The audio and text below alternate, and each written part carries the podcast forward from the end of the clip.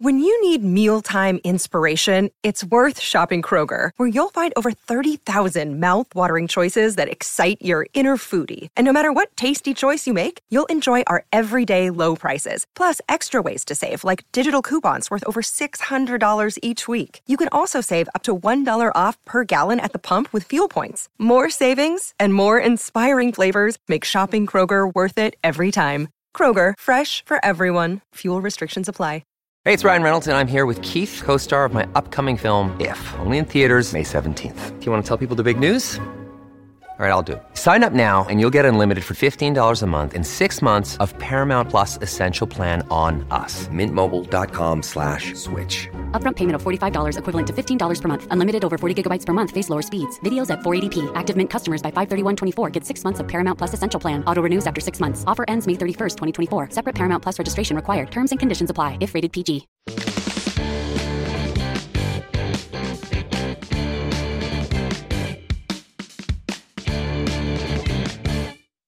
Oi, gente, tudo bem? Bem-vindos a mais um episódio de Jacast. Desculpa aí o, o sustinho.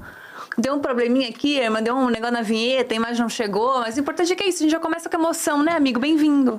Não, a gente tá acostumado, não, pra variar, às vezes acontece, né? Teve um dia que a gente vazou no, no papel pop, acredita? Para. A gente trocando uma ideia lá e o papel pop já não é. Para. Acontece, acontece. Ah, gente, enfim, assim, a gente gosta desse quiprocó, senão, é, senão não é ao vivo, a gente gosta de, né, de ter um nervoso, de passar um nervoso. Mas hoje a gente tem muita história pra contar, então vamos começar logo, porque a gente tá com o João Silvério Trevisan. Bem-vindo! Oi, olá pessoal, muita alegria estar aqui no meio de gente tão alegre, tão jovem. A gente já tava fofocando horrores, né? Mas acho que podemos começar agora sem queimar pauta, né, amigo? Como a gente tava fazendo. É, a gente já deu uma voltada aqui, já voltamos 50 anos, mais ou menos, né? Antes de entrar no ar e a Por gente vai enquanto, voltar. só 50. É, mas olha, já te aviso que a gente vai voltar um pouquinho mais no tempo. Eu já queria que a gente começasse contando, falando sobre a sua infância, né? Como que foi a sua infância? E conta essa história do seminário, por favor, que a gente quer saber como que foi, tá? Nesses 10 anos que você ficou no seminário.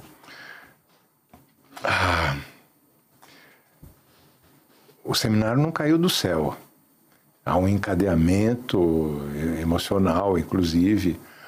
Ah, eu conto um pouquinho dessa história, na verdade, bastante dessa história no meu primeiro romance autobiográfico, o Pai Pai, se chama Pai Pai, eh, que saiu em 2017. Eh, tudo começou com um pai abusivo, um pai alcoólatra, eu mais filho, o filho mais velho, eh, não correspondia às expectativas do pai, porque era um menino sensível demais, gostava não de jogar futebol, eu odiava jogar futebol, achava um saco, aquela molecada se estapeando, se trombando. Eu gostava mesmo, era de brincar com as minhas primas, de fazer cirquinho eh, no quintal de casa, a gente cobrava palito de fósforo, tinha que tomar cuidado para o palito não vir queimado, que acontecia muito, não é? E eu escrevia, eu desenhava, então esse era o meu mundinho. Eu era muito tímido, apesar de ser o filho mais velho, entregava pão com o meu pai. É, meu pai era padeiro e de manhã saímos com o carrinho com o cavalo, é, entregando pão numa cidadezinha pequena, 12 mil, 10 mil, 12 mil habitantes. E eu apanhava muito do pai, não é? É, ele não tinha menor interesse em mim, né? eu não era o filho que ele estava esperando o filho macho para mostrar para os irmãos dele, não é? Ao contrário da mamãe, que era uma pessoa extremamente compreensiva e ela, eu acho que tinha até orgulho de que eu fosse tão, eh, enfim, eu diria do ponto de vista dela, talentoso, porque ela era uma mulher que não tinha sequer terminado o grupo escolar. Não é? Ela tinha teve que sair da, da escola para cuidar dos irmãos mais novos, porque o pai morreu e a mãe tinha que ir para a roça trabalhar com os irmãos mais velhos. E, enfim, e nesse, nesse, nesse contexto todo, eu sofria muito. Eu tinha fantasias suicidas desde pequeno. Eu desde tive, muito novo. Eu tive situações é, bem ruins para uma criança, especialmente uma criança sensível, como por exemplo Está é, vendo como nós estamos regredindo já? É, uma coisa puxa a outra, eu não posso deixar de contextualizar, obviamente. Por favor, por favor. Né? É, eu me lembro de uma vez, e eu conto isso no Pai Pai, no, no livro, que eu é, fui para um rio perto de Ribeirão Bonito, a minha cidade, o rio Jacaré-Guaçu, que é um dos afluentes do Tietê. Eu gostava muito de pescar. E eu fui com, convidado por, por primos e vizinhos, garotada, fomos um, num caminhão, e, fomos atrás, não é, no, no caminhão, e eu, é, eu era muito desconfiado, eu ficava sempre muito atento, e no meu entusiasmo em ir pescar, com meu calçãozinho de, é, feito de saco de farinha que a mamãe costurava, não é, eu não percebi que estava sendo tramado alguma coisa. E foi tarde demais quando eles me agarraram e me jogaram no meio do rio. Eu não sabia nadar, não é? me debati e enquanto eu me debatia, eu ouvia as risadas e os gritos. É para você aprender a ser homem. Foi muito complicado porque eu uh, foi uma coisa de pânico, não é? Consegui chegar à margem, era um rio caudaloso, não era um riozinho. Era um afluente do Tietê. E enquanto eu cheguei à margem, no momento em que eu me agarrei no capinzal da margem para subir todo enlameado, é, muitas décadas depois caiu a ficha, porque esse fato eu só recuperei numa, num período de análise, foi tão forte o, trauma que eu apaguei aquilo, mas eu recuperei essa história e recuperei especialmente esse momento. Eu olhei para aquelas é, aquela garotada mais velha gritando, não é? E rindo, é, zombando de mim. E eu caiu a ficha e eu pensei comigo, eu vou ser homem sim, mas não igual a vocês. É, aí começou um projeto de vida, uhum. não é? E esse projeto de vida, obviamente, encontrou caminhos muito diferentes e muito fora do caminho central. Eu tive que pegar, não é, é, é picadas. E uma das picadas foi ir para o seminário para fugir do meu pai. Foi é? uma escolha claro tua. Que eu não me dei conta de que eu estava fazendo isso, mesmo porque a mamãe era muito religiosa, uhum. eu era é, coroinha, eu era da cruzada eucarística, eu era essas coisas que costumam acontecer no interior, não é? Para uma criança. Então, é, foi mais ou menos natural a minha ida para o seminário, que era ao lado da minha cidade. Era em São Carlos, 40 minutos de trenzinho para São Carlos, de Ribeirão Bonito a São Carlos. E foi aí que eu entrei no seminário. Isso foi 55.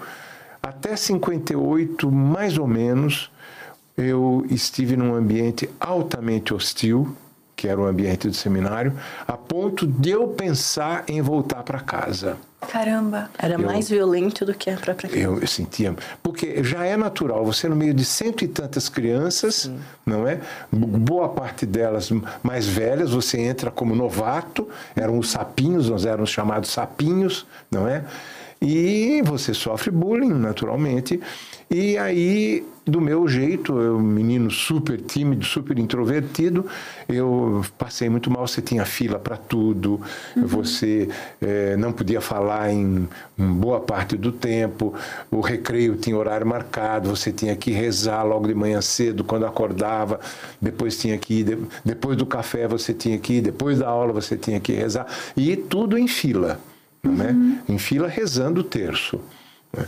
Então era, uma, era um ambiente extremamente massacrante para uma criança. Claro, tinha um momento do recreio. Eu acabei fazendo o meu grupinho de amigos, que também eram garotos eh, não muito eh, masculinizados, não é? Era um grupo que se percebeu naturalmente com as mesmas. Eh, o, o mesmo tipo de personalidade ou alguma coisa parecida. E em 58 aconteceu um milagre. E aí você lembra que você me perguntou, uhum. quando falávamos do seminário, se tinha sido sempre assim maravilhoso? Eu disse não, teve partes é, muito ruins.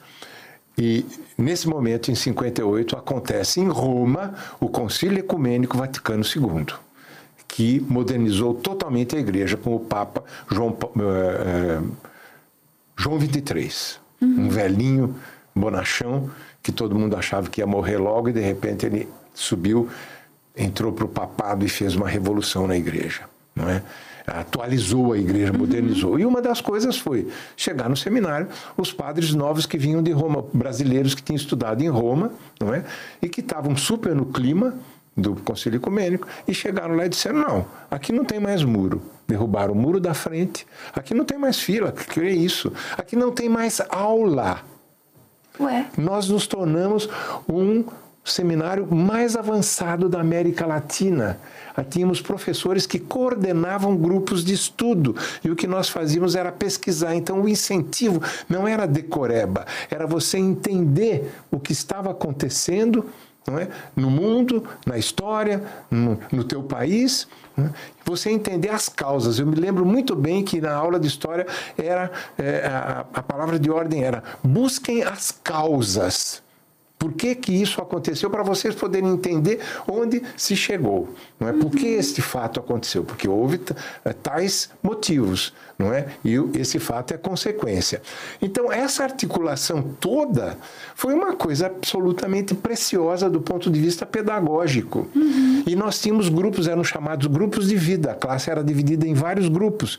E ali nós estudávamos juntos, nós discutíamos juntos os nossos problemas. Ora, tudo isso com o quê? 13 anos de idade, 14 anos de idade. Que é? revolucionário, né? Que foi para a época. Isso. Totalmente revolucionário. Era baseado numa é, é, perspectiva pedagógica de uma grande pedagoga da época, cujo nome não me ocorre agora, mas é uma, uma figura muito importante, uma, uma pedagoga italiana, Maria Montessori. Maria Montessori, ah, que era sim. muito importante no período. O estudo Montessori, é, escolas montessorianas, é isso? É, até hoje até existe. Hoje, até exato. hoje existe. Bem, enfim, e aí o que aconteceu? Eu comecei, pronto, eu já, né, eu me tornei um líder dentro do seminário. Você que era super introspectivo. Super introspectivo. Essa introspecção, introspecção me ajudou. Então, por exemplo, eu trouxe para o seminário um padre do Rio de Janeiro para dar um curso de cinema porque eu era louco pro cinema. Não é? E tínhamos no, no Grêmio, né, tinha a parte de cinema, a parte de literatura, e eu era o diretor da parte do, do setor de cinema. Não é? E Posso aí o que aconteceu? um pouquinho só, para entender de onde que veio essa paixão por cinema? Ah, eu tenho que contar mais um pouquinho lá tá. atrás. É, uma das coisas, meu, minha cidade tinha um cineminha, uhum. Cine Piratininga quando começavam a tocar as marchas ah, americanas, aquelas famosas do, do Souza, né, a gente sabia que era para entrar correndo que ia começar o filme. E não só eu amava os, o cinema, porque eu era apaixonado pelo Tarzan, eu achava que o Tarzan morava perto de casa, tanto que eu ficava furioso, eu pegava o cipó eu ia andar pelo cipó, o cipó quebrava. Pô, mas como assim? O Tarzan anda no cipó, é? e aqui não tem cipó que preste. Ficava muito revoltado. Mas acontece que é, um determinado dia eu estava assistindo o filme, eu estava semi-alfabetizado, eu devia ter 8, 9 anos de idade no máximo, antes de ir para o seminário, uhum. com meu saquinho de pipoca, aquela pipoca de óleo de interior, toda. E de repente no filme eu não entendia os subtítulos, não, eu não conseguia ler direito os subtítulos. Eu vejo um menino apanhando de um adulto, que era o professor. O meu saquinho de pipoca, eu conto isso no Pai Pai também. Uhum. Meu saquinho de pipoca caiu pelo chão porque eu estava boquiaberto. Eu disse, mas menino que apanha também pode ir para o cinema? Pode se tornar filme. Então não é tão ruim assim apanhar. É, foi uma descoberta absolutamente iluminada. O cinema começou a entrar na minha vida por aí. Uhum. Eu comecei, eu tenho boa parte da compreensão de mundo graças ao cinema. Uhum. Então, eu, é, quando chegou no seminário, eu vi a possibilidade de compreender melhor esse mundo. E aí, os padres, óbvio, os padres, é, os padres mais novos perceberam logo que eu tinha muitos recursos, não é? Uhum. Eu oferecia elementos para eles trabalharem, eh, ajudaram a organizar esse, esse curso de cinema tal. E eu lá apanhava livro de cinema e estava estudando linguagem cinematográfica, uhum. desde essa época. Era. E aí, um belo dia, eles apresentaram um filme que era uma comédia estranha que se passava na Irlanda, um filme colorido em 16 milímetros, claro, não é? Não, era maquininha 16 milímetros, que era o filme era alugado na distribuidora da cidade. É, de São Carlos, que já era uma cidade razoavelmente grande, e eu fiquei apaixonado pelo filme e todo mundo no seminário odiou, achou um saco. E a minha classe, eu competia com um colega meu que era muito inteligente. Ele tinha um nível de QI que eu nem chegava aos pés. O que eh, era um problema para mim e, ao mesmo tempo, era uma vantagem que eu tinha, porque eu tinha o QI emocional, uhum. não é? Então eu, eu, eu, ele ficava no mais óbvio e eu já corria atrás porque eu tinha que correr atrás, não é?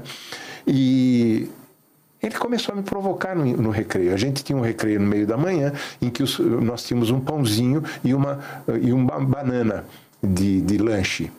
E ele começou a me aborrecer não é porque ele não tinha entendido nada do filme e eu estava em estado de graça com o filme, que era um filme de um diretor que era o mesmo diretor desse filme que eu vi no interior, chamado Como Era Verde Meu Vale, o filme que eu vi, do John Ford, um dos primeiros mais importantes filmes do John Ford, que começou, uh, enfim, a, a, a, carreira dele começou a fazer sucesso a partir do Como Era Verde Meu Vale, uhum. e ele era descendente de irlandeses e fez essa comédia uhum. na Irlanda, não é, ou sobre a Irlanda, provavelmente filmada em Hollywood, que eu vi no seminário não é?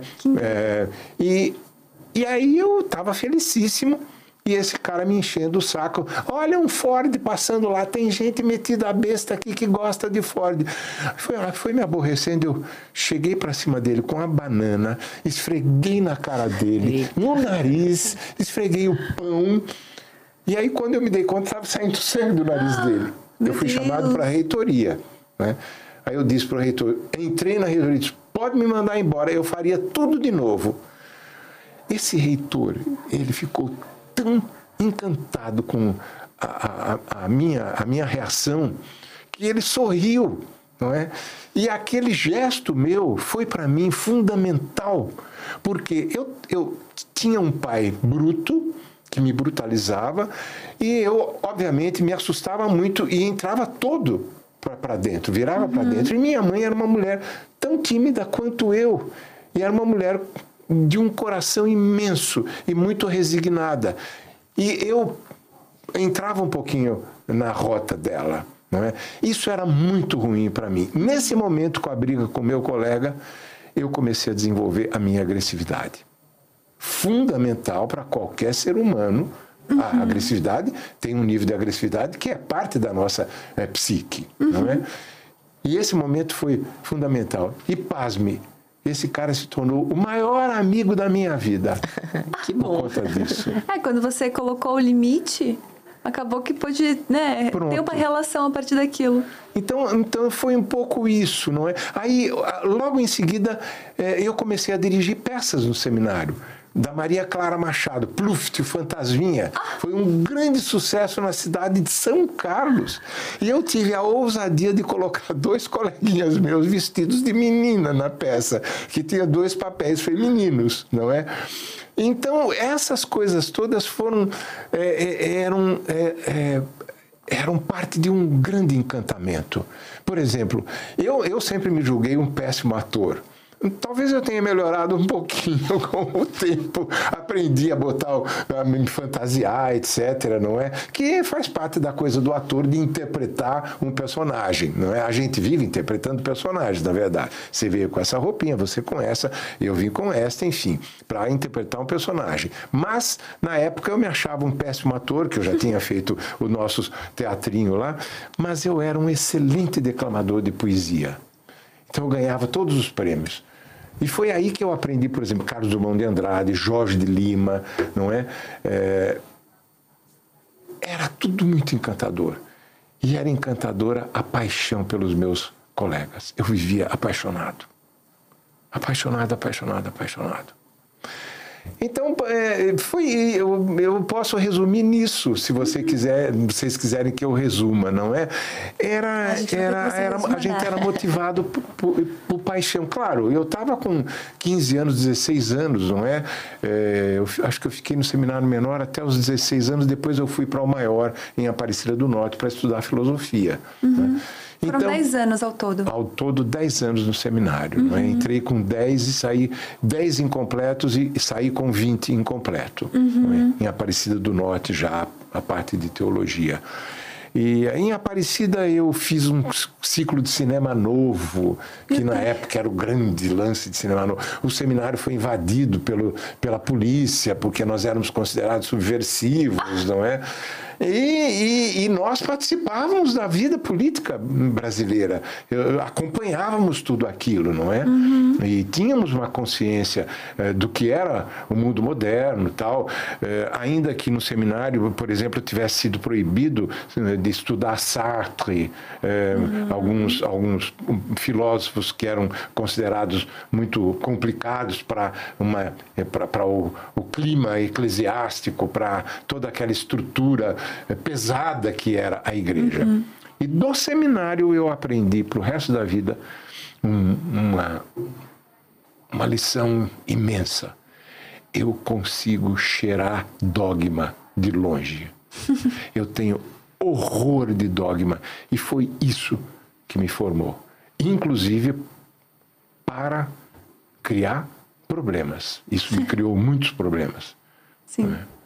Mas eu não lamento em nada esse aprendizado de que não estou afim de dogma, não estou interessado em entrar na gaiola do dogma. Por favor, eu quero a minha liberdade, eu quero uhum. ser a uhum. pessoa que eu sou.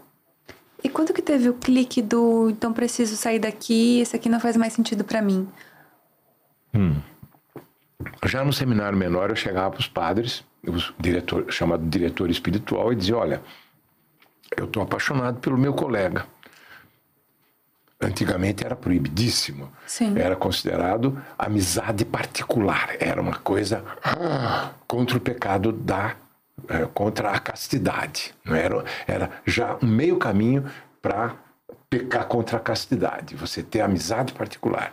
Os padres novos compreenderam que eram outro, eles, eles diziam: nós, seres humanos, nós estamos dentro de uma sociedade. Então, nós temos que aprender a manter, a criar laços sociais. E é muito importante que vocês tenham amizades.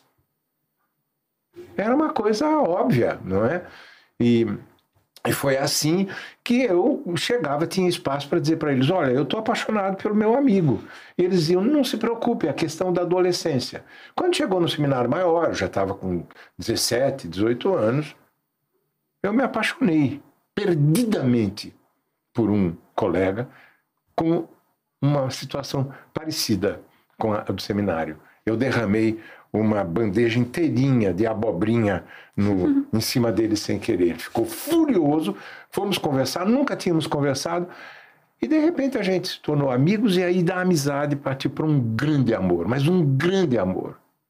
Um grande amor que nós achávamos que era o amor de Jonatas e Davi da Bíblia. Foi a nossa grande inspiração. A gente se inspirava, tanto que ele se chamava Davi não é? E eu me chamava, eu, eu, disse, então eu sou o Jonatas, uhum. não é? E com isso, nós acabamos saindo juntos do seminário. Entendi. É, inclusive porque, primeiro porque eu queria encarar a minha homossexualidade, e segundo porque eu pensava, eu não vim para o seminário exatamente porque eu quis. Uhum. É, eu queria, mas era um querer de um moleque, de um garoto. E havia um monte de motivos, inclusive essa questão de fugir do meu pai, uhum. não é? Então, eu não estou aqui porque eu fiz uma escolha. Eu vou sair e se eu quiser voltar, eu volto. Eu quero fazer, eu quero ter a oportunidade de escolher. Uhum. Aí já começava toda a coisa do dogma, não é? Uhum. E, por exemplo, no seminário, ainda no seminário maior, que não era tão avançado quanto o de São Carlos, não é? é mas eles me permitiram, por exemplo, tinha um espaço, criei um cineclube dentro do seminário, não é? Eu me lembro que é, eu, eu, eu, eu propus que o nome do cineclube fosse Cineclube Mãe Preta, pensando em Nossa Senhora Aparecida. Os padres ficaram furiosos. Como assim, Mãe Preta? Isso é coisa de macumba. Ok, então tem que mudar o nome. Aí ficou o Cineclube Itaguaçu, que é o porto onde encontraram a primeira imagem de Nossa Senhora aparecer. Mas era mãe preta. Então a minha cabeça era, era muito assim. Então, um belo de um dia, eu descobri que no cinema, ou no cinema da cidade de Aparecida, ia passar um filme do Alfred Hitchcock, que eu sabia que era um deus do cinema Uhum. na época. Era um, e um filme desconhecidíssimo. É, The- Rope, em inglês. Eu me esqueci em português. É um filme fechado, dentro de, de, de espaços fechados. Um filme que era famosíssimo porque não tinha nenhum corte. Na verdade, é como se fosse um plano único, o que era uma certa mentira, porque o Hitchcock era esperto e ele cortava assim, mas ele cortava de tal modo pouquíssimos cortes.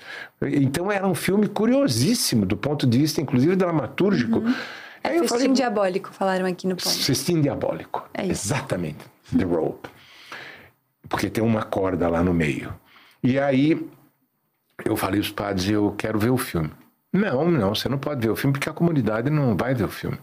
"Ah, mas eu não sou a comunidade. Eu, eu não sou obrigado a seguir a vontade da comunidade porque eu tenho a minha. Eu não tive dúvida, eu pulei o portão do seminário, escondido, e fui ver o filme.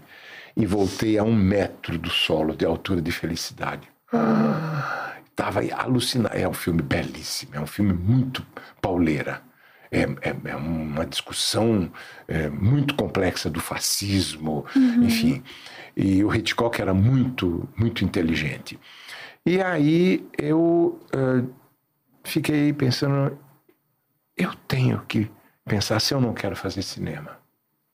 Então juntou a minha necessidade de fazer a escolha da minha vocação com o meu desejo de fazer cinema e a minha homossexualidade. Eu digo, eu não quero me tornar um padre e esconder o que eu sou. Foi exatamente assim. Tanto que até hoje eu fico é, bestificado com um padre homossexual que vai fazer sermão moralista na igreja e depois faz tudo aquilo que ele condenou no sermão. Não é? Condenou-se a si mesmo. Então, é, é- é basicamente sair com, com, esse, com esse colega.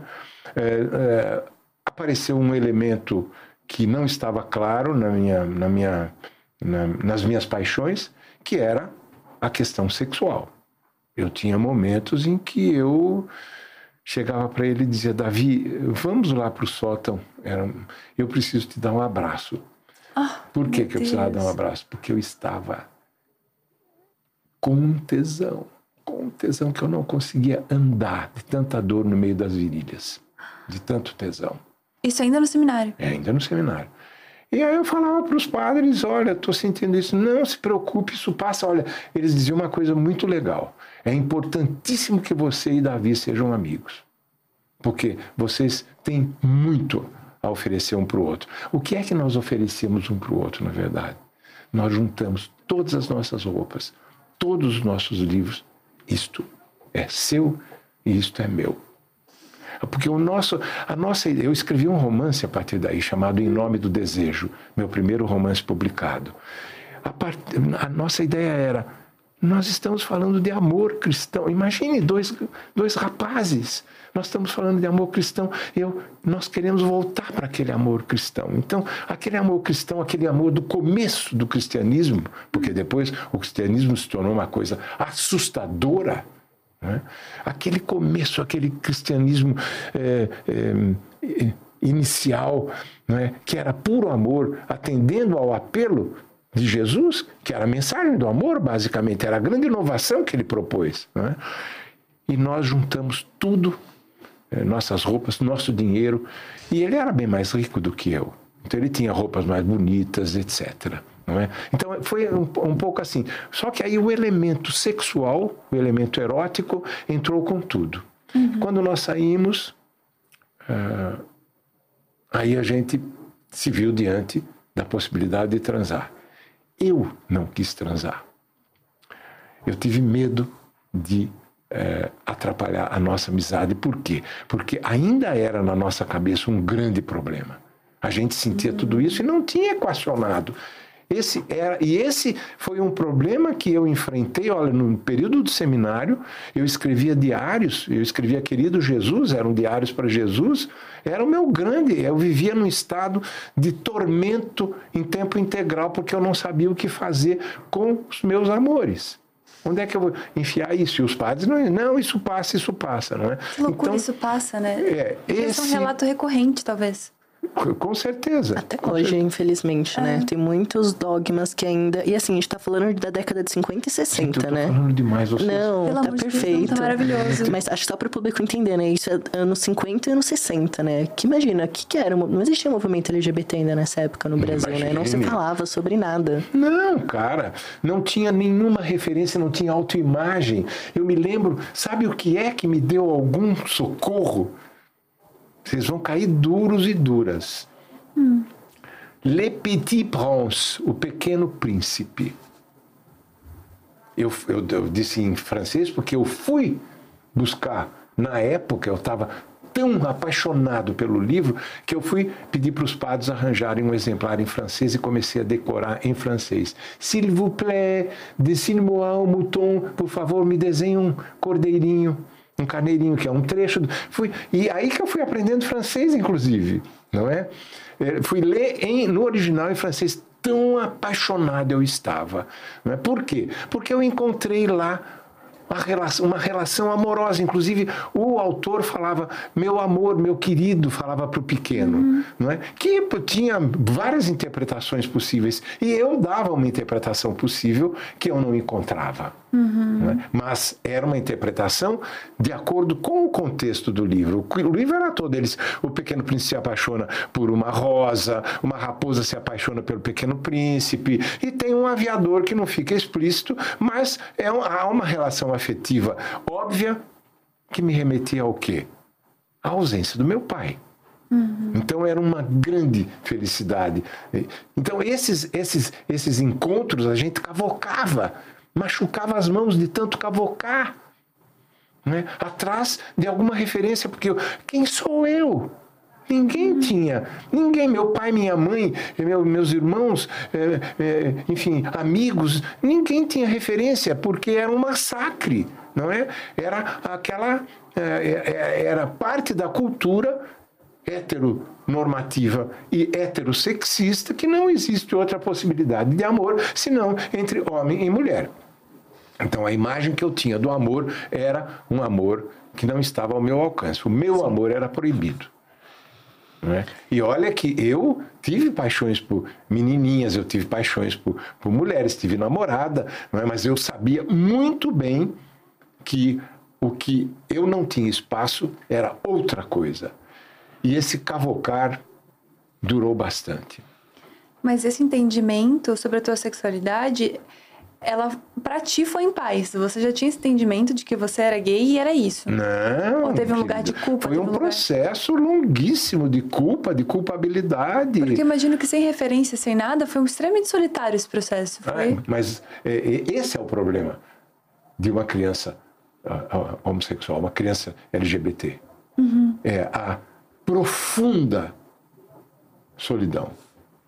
É? Claro que hoje tem um pouco mais de referências, não é? Mas ainda assim há uma cultura massacrante. Uhum. É, é, vocês não imaginam o que é você entrar numa banca, por exemplo, quando é, você é, está num, num, contexto que é considerado moderno. Você chega nessa banca, você encontra lá playboy com mulheres nuas ou seminuas por toda parte. E, me, me, me, e, e, e cadê, cadê o, o que eu sinto? Né? As referências não, não existiam. Era, era, era muito sufocante. É, eu vivi um período longo, de, atormentado. Uhum. É? Muito atormentado. Mas, ao mesmo tempo, é, é, com, eu acho que o meu histórico de é, perguntar, buscar, é, é, recusar o dogma. É, é eu, fui, eu fui configurando um espaço para mim é, e, e, e, cheguei ao ponto de ir embora do país, não é?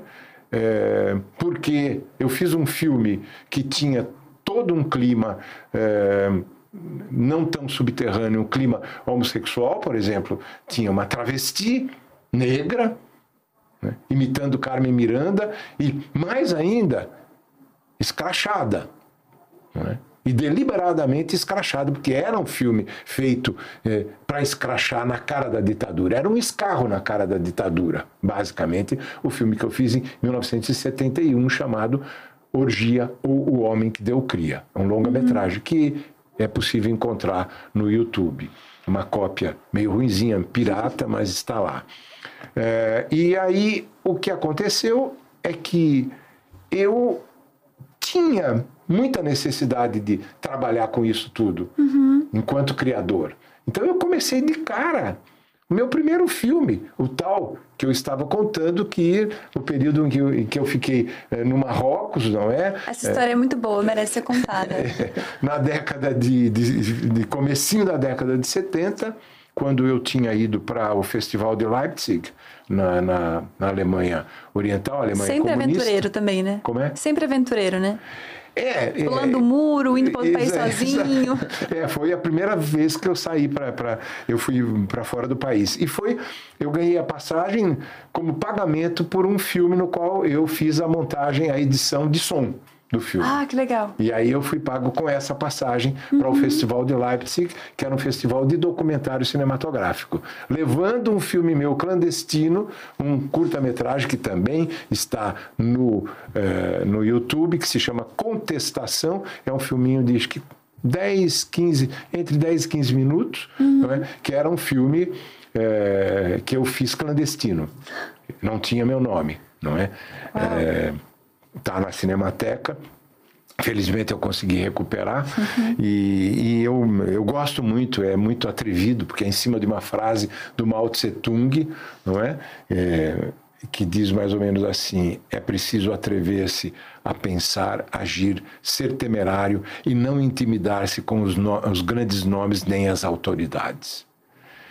E isso vai aparecendo, trechos da frase vão aparecendo no meio do filme. E no final, Olha o atrevimento. Eu coloco essa frase em espanhol, francês, inglês, italiano, e alemão e russo e russo, que era provocação, porque eu ia para o festival de Leipzig, uhum. a Alemanha Oriental era alinhada com a União Soviética. E eu era alinhado com, eu supunha que eu fosse alinhado com a China maoísta, que era moda na época, na esquerda, o maoísmo, não é? Mas era, um, era o maoísmo do Godard, não o maoísmo do Mao Tse Tung, era via o cinema do Godard, ou seja, era um pouco de conversa fiada. Mas de qualquer modo, uh, eu tive que sair do Brasil porque a censura proibiu o meu filme. Eu estava totalmente depauperado em todos os sentidos, inclusive eh, em processo depressivo. Eh, acelerado, eu não tinha dinheiro, uma amiga me acolheu em casa dela, eu me lembro que eu comia sopa de soja, de, de, de, de carne de soja, de, de, como é, proteína de soja, uhum. não é? Uhum. De, de uh, leite com proteína de soja, sopa de proteína de soja, porque eu não tinha, não tinha, não tinha dinheiro, eu, eu devia ao banco, eu emprestei dinheiro é, para Na verdade, eu tive um avalista que estava me perseguindo, era um colega meu de cinema, que ficou furioso porque eu fiz um filme que a censura não aceitou e olha, ele era de esquerda, hein? A culpa foi minha, não foi da. Eu era considerado um louco na boca do lixo, né? Eu era considerado um louco. Imagine fazer um filme como Orgia ou O Homem que Deu Cria. Não tinha nada a ver. Era a época, o máximo que se tinha de atrevimento era o cinema novo. Uhum. Né? E eu, eu estava com uma outra geração, eu estava dentro de uma outra geração, a geração de Rogério Sganzella, Andrea Tonati, eh, enfim, Júlio Bressani, uhum. não é? que tinha toda uma crítica ao cinema novo, inclusive do ponto de vista de estilística e de temática não é? Não, e no, no período do Brasil, onde as pessoas tinham que passar as, as composições, as músicas, qualquer palavra que tivesse um, um, né, uma ambiguidade, qualquer coisa era vetada. Aí você vai lá e faz o um filme que é escancarado. Escancarado, e aí aconteceu o seguinte. Eu sabia exatamente o que eu queria com o filme, porque era resultado da minha angústia em estar numa ditadura. Uhum. Tanto que quando eu montava o filme, eu chorava sem parar, eu percebia a minha angústia toda uhum. uh, dentro do filme. É ele, catártico ele, o processo. Extremamente catártico, mas extremamente poético. Uhum. Imagine, então eu voltando, quando eu estive no Marrocos, no começo do, do, de 1970, a passagem entre 69 e 70, que eu estava no Festival de Leipzig, Lá eu conheci o marroquino e eu, eu uh, já tinha todo um, todo um projeto anticolonialista. Uhum. Então eu dizia assim eu não estou interessado em ir para a Europa. Imagine, eu fiquei deslumbrado em Roma, Paris, Amsterdã, Londres, que eu achei um pouco assim. Era uma Londres era uma cidade, apesar da fama, era uma cidade muito opressiva, uhum. não é? Tinha policiais nos banheiros, por exemplo, para pegar. Eh, era, era muito pesado o, clima em, em Londres. E, eh, e aí eu dizia, eu quero, eu não quero ir a museus. Aí chegou, eu abri uma exceção em Amsterdã, eu fui para o Museu Van Gogh, que eu amava Van Gogh, foi o único, mas arrogante, não é? Eu estava com 25 anos, né? E eu disse, eu quero conhecer a África. Eu, eu tinha fascínio pela África, não é? O meu, meu filme, por exemplo, é, é, tem vários personagens negros. Tem um anjo negro, a travesti é negra, o rei do país é negro. Tem um rei do país, o anjo cai do céu, não é? Uhum. É um anjo negro. É, enfim, e então eu tinha esse fascínio pela cultura negra, inclusive pela, pela cultura afro-brasileira, não é? E, e aí eu consegui mudar minha passagem um, através de um italiano que eu conheci em Roma e passei Deus, por conexões são maravilhosas. passei por Tunis, onde eu me apaixonei por um carinha. E depois eu queria ir para Argélia, não me deixaram porque eu tinha cabelo comprido e era socialismo. Oh. E eu já tinha ido para a Alemanha comunista e já tinha ficado furioso porque encontrei lá um país totalmente militarizado. Eu disse: revolução para ter tanto militar na rua? Tô fora. Não é esse o socialismo que eu tô afim. Mas eu acho que esse é um ponto muito importante, né? Quando a gente pensa em ser um corpo LGBT, independente do sistema político, a gente tem questões pra gente, né? Você estava bem falando também que é, quero muito que você fale sobre o Lampião da Esquina, porque eu, como jornalista, já, já, né, viu? foi uma coisa muito importante, muito revolucionária. Acho que assim, se eu consigo hoje ser um jornalista, um homem trans, bissexual, é porque teve um Lampião da Esquina, né? Que abriu essas portas, escancarou essas portas pra gente. E como que foi também vivenciar esse período de ditadura sendo um corpo LGBT? Como a gente bem vê que não ficou quieto, né? Pelo contrário, afrontou bastante o sistema. Não, não, não, nós não tínhamos escolha. Caio, nós não tínhamos escolha. Então as pessoas, quando tentam me tratar como herói, pera, pera, pera, pera, para aí. Eu nunca pensei em ser herói, eu pensei em sobreviver. Uhum. Eu pensei, o meu amor, até hoje, o meu amor é a coisa mais importante ao lado da minha vida.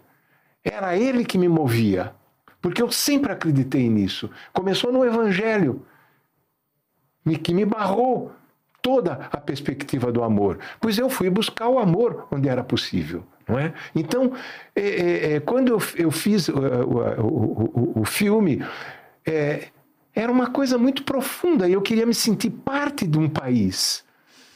E isso marcou toda a minha obra, inclusive. Não é? Eu, eu, não, eu não sou um viado que está vivendo na lua. Eu estou vivendo neste mundo, eu estou vivendo neste país. Então eu quero encontrar o meu espaço. Eu vou só lá rapidinho para o Marrocos. Então, quando eu é, tento passar pela Algéria, é Algéria ou Argélia? É Argélia.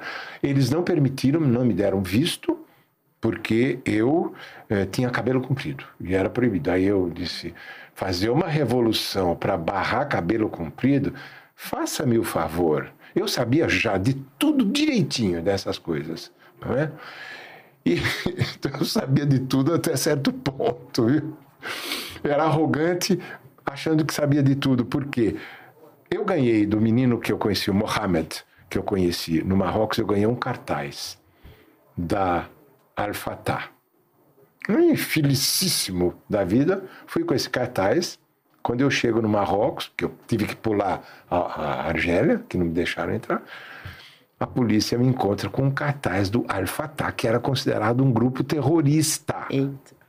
Fui eu fui, eu fui interrogado durante duas horas. Fui interrogado durante duas horas no Marrocos, né? Apavorado, falando um francês super atravessado, não é?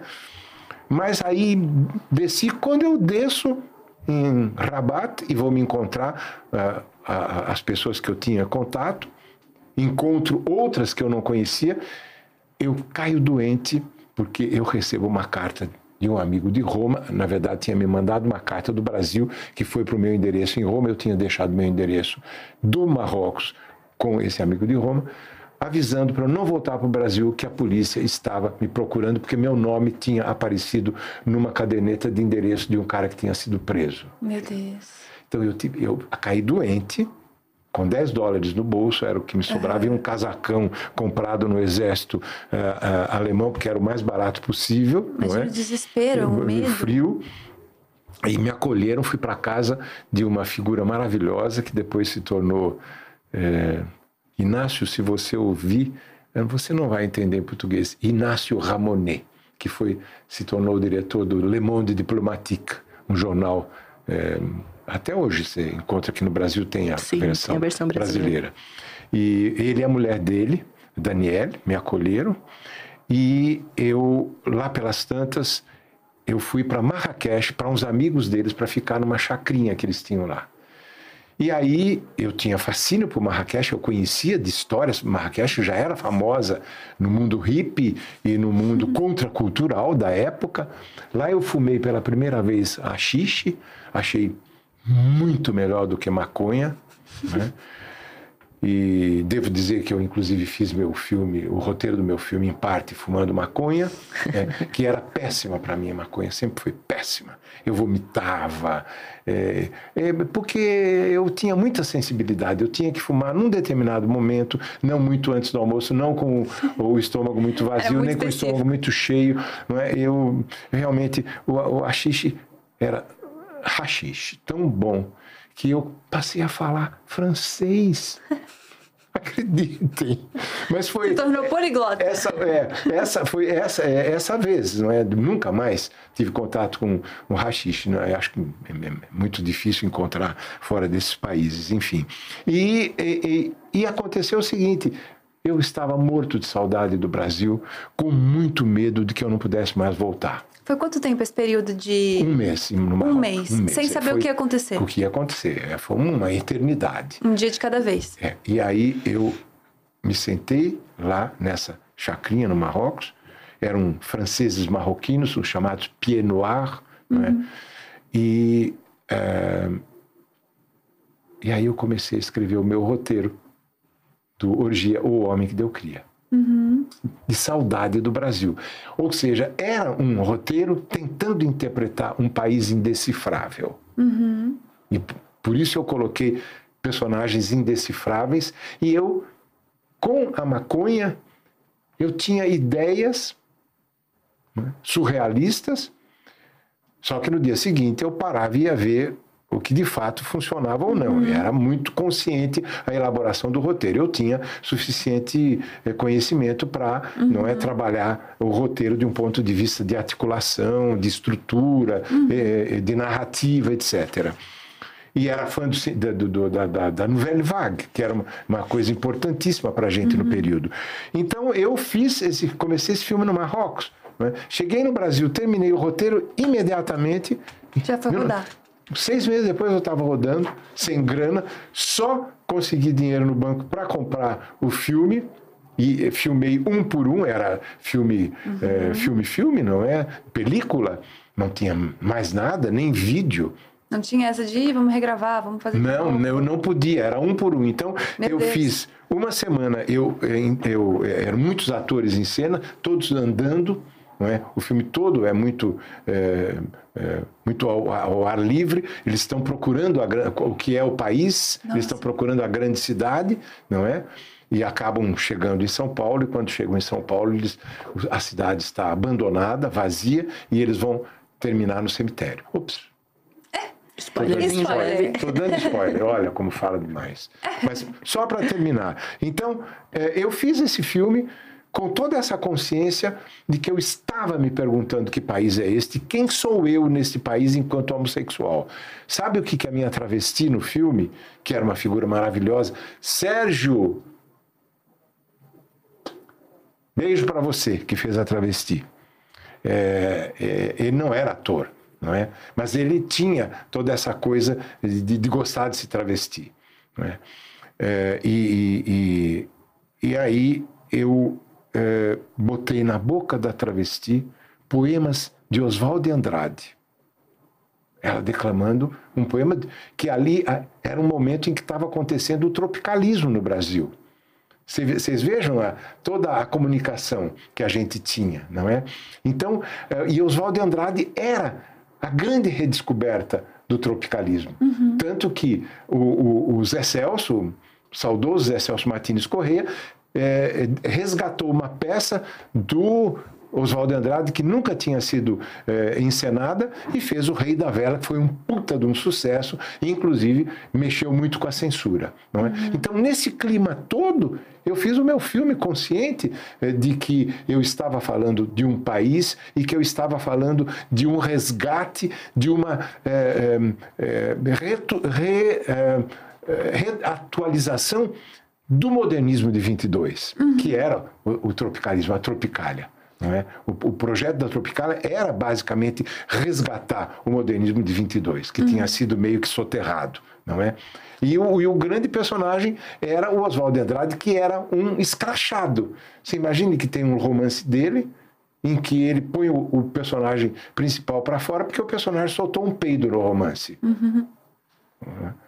Então, ele era um, ele era um cara muito. Eh, tinha tinha uma, uma, uma, articulação muito sarcástica com relação à realidade e com relação ao Brasil, aquele Brasil colonizado não é que era o espírito da, da, da, do modernismo de 22. E quais foram as consequências desse filme? Porque, é, só para a gente ter essa trajetória, foi de um, com um curta clandestino para a Alemanha, e da Alemanha a gente vai para Marrocos, e aí pensa nesse filme inteiro, constrói esse filme, que no final das contas também é um absurdo para a censura da época. Uma Não coisa... só para censura, eu era o louco da boca do lixo.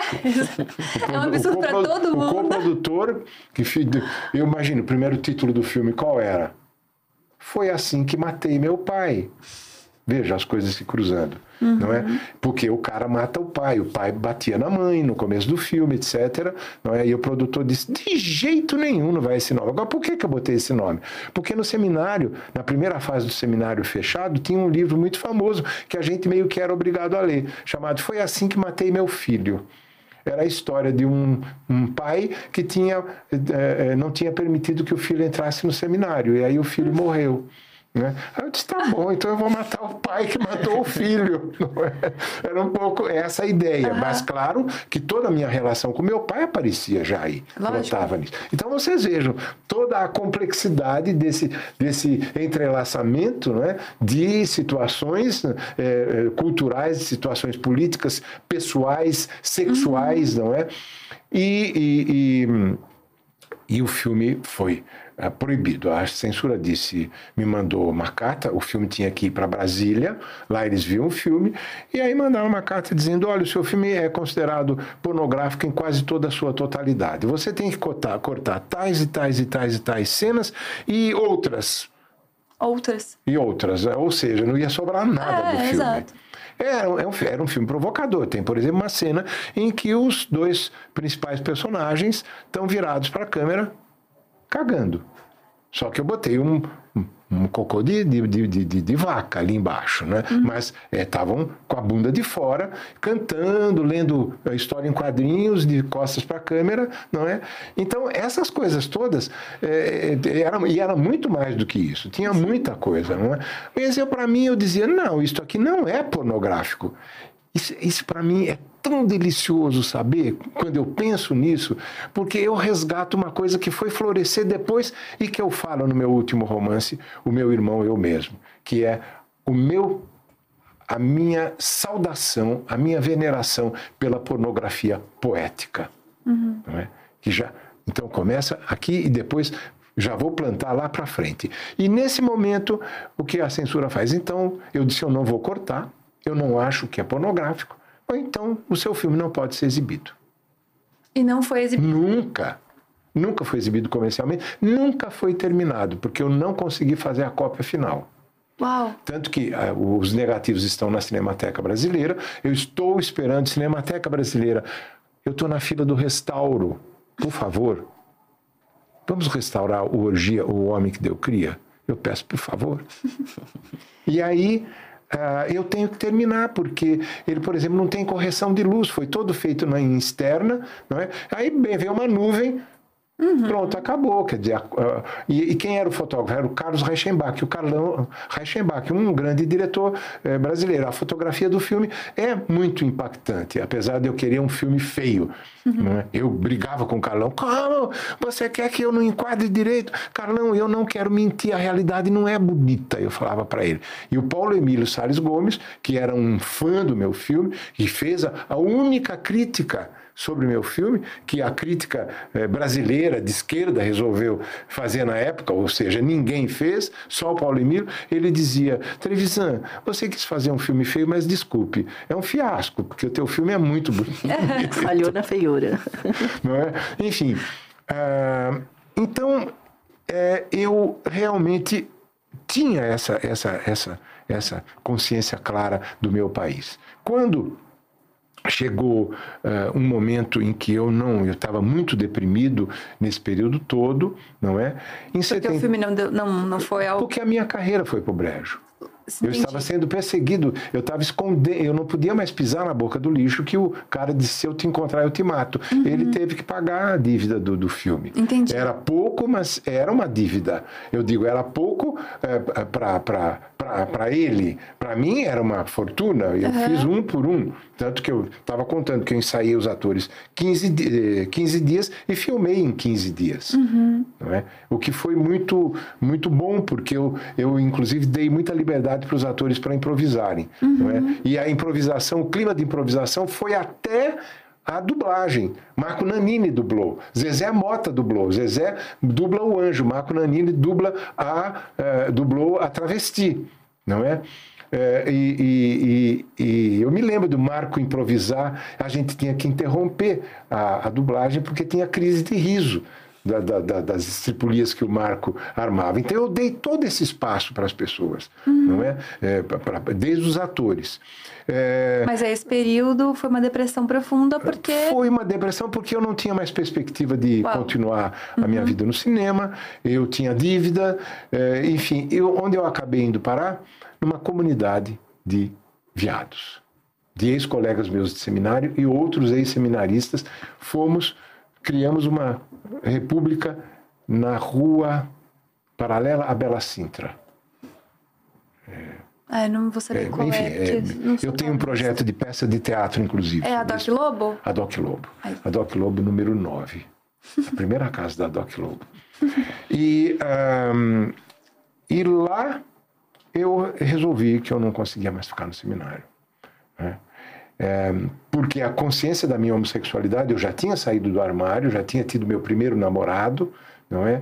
Era um melhor amigo da minha, de uma namorada minha, não é? E, e foi nesse momento, aconteceu um, uma estripulia toda, não é? Em que eu tive as últimas descobertas sobre meu corpo, inclusive, foi uma coisa deslumbrante, né? E é, enquanto eu estava fora, esse cara foi pego pela polícia, porque nós morávamos numa casa cheia de gente e a polícia achou que era um centro de subversão e as pessoas iam lá para fumar maconha. Né? E pegaram... Isso depois do filme, depois de tudo isso? Antes, antes, da Antes. viagem. E Ah, eu, antes da- eu estava fora, não é? E quando eu voltei, ele, ele tinha passado um mau pedaço na, na cadeia e não queria mais saber da- do relacionamento. Uhum. Nós trocávamos cartas e eu contava minhas aventuras. Nós tínhamos uma, uma relação aberta. E essa viagem, para mim, foi uma revelação absoluta. Uhum. Imagine você transar no porto de Amsterdã, que era uma coisa, não é? Conheci um alemão, um holandês, não é? Numa, numa boate, e, e era, era muito mais tranquilo do que hoje. E, e a- havia um respeito muito grande. O que eu quero dizer com respeito? Eu não era tratado como um idiota por ser brasileiro. Não é? Hoje você corre esse risco em vários países, não é?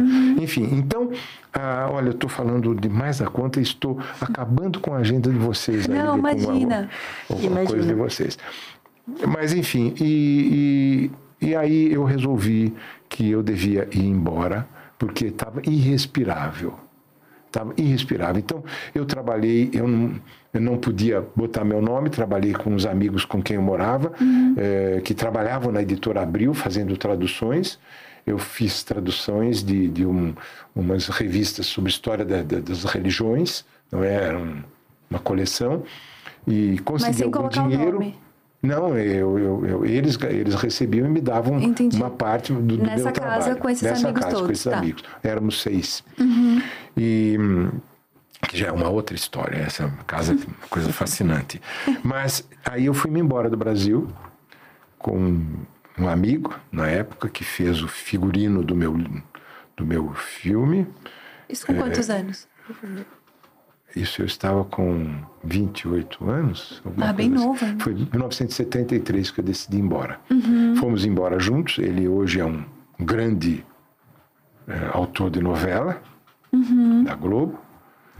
E caminhamos por seis meses pela América Latina. Caminhamos é maneira de dizer, porque nós fomos, em geral, de ônibus e alguns pequenos trechos de barco e menos ainda de avião, até o meu ponto de chegada era uma cidade americana que era uma das referências da contracultura, onde tinha, tinham acontecido as grandes lutas estudantis em 1968.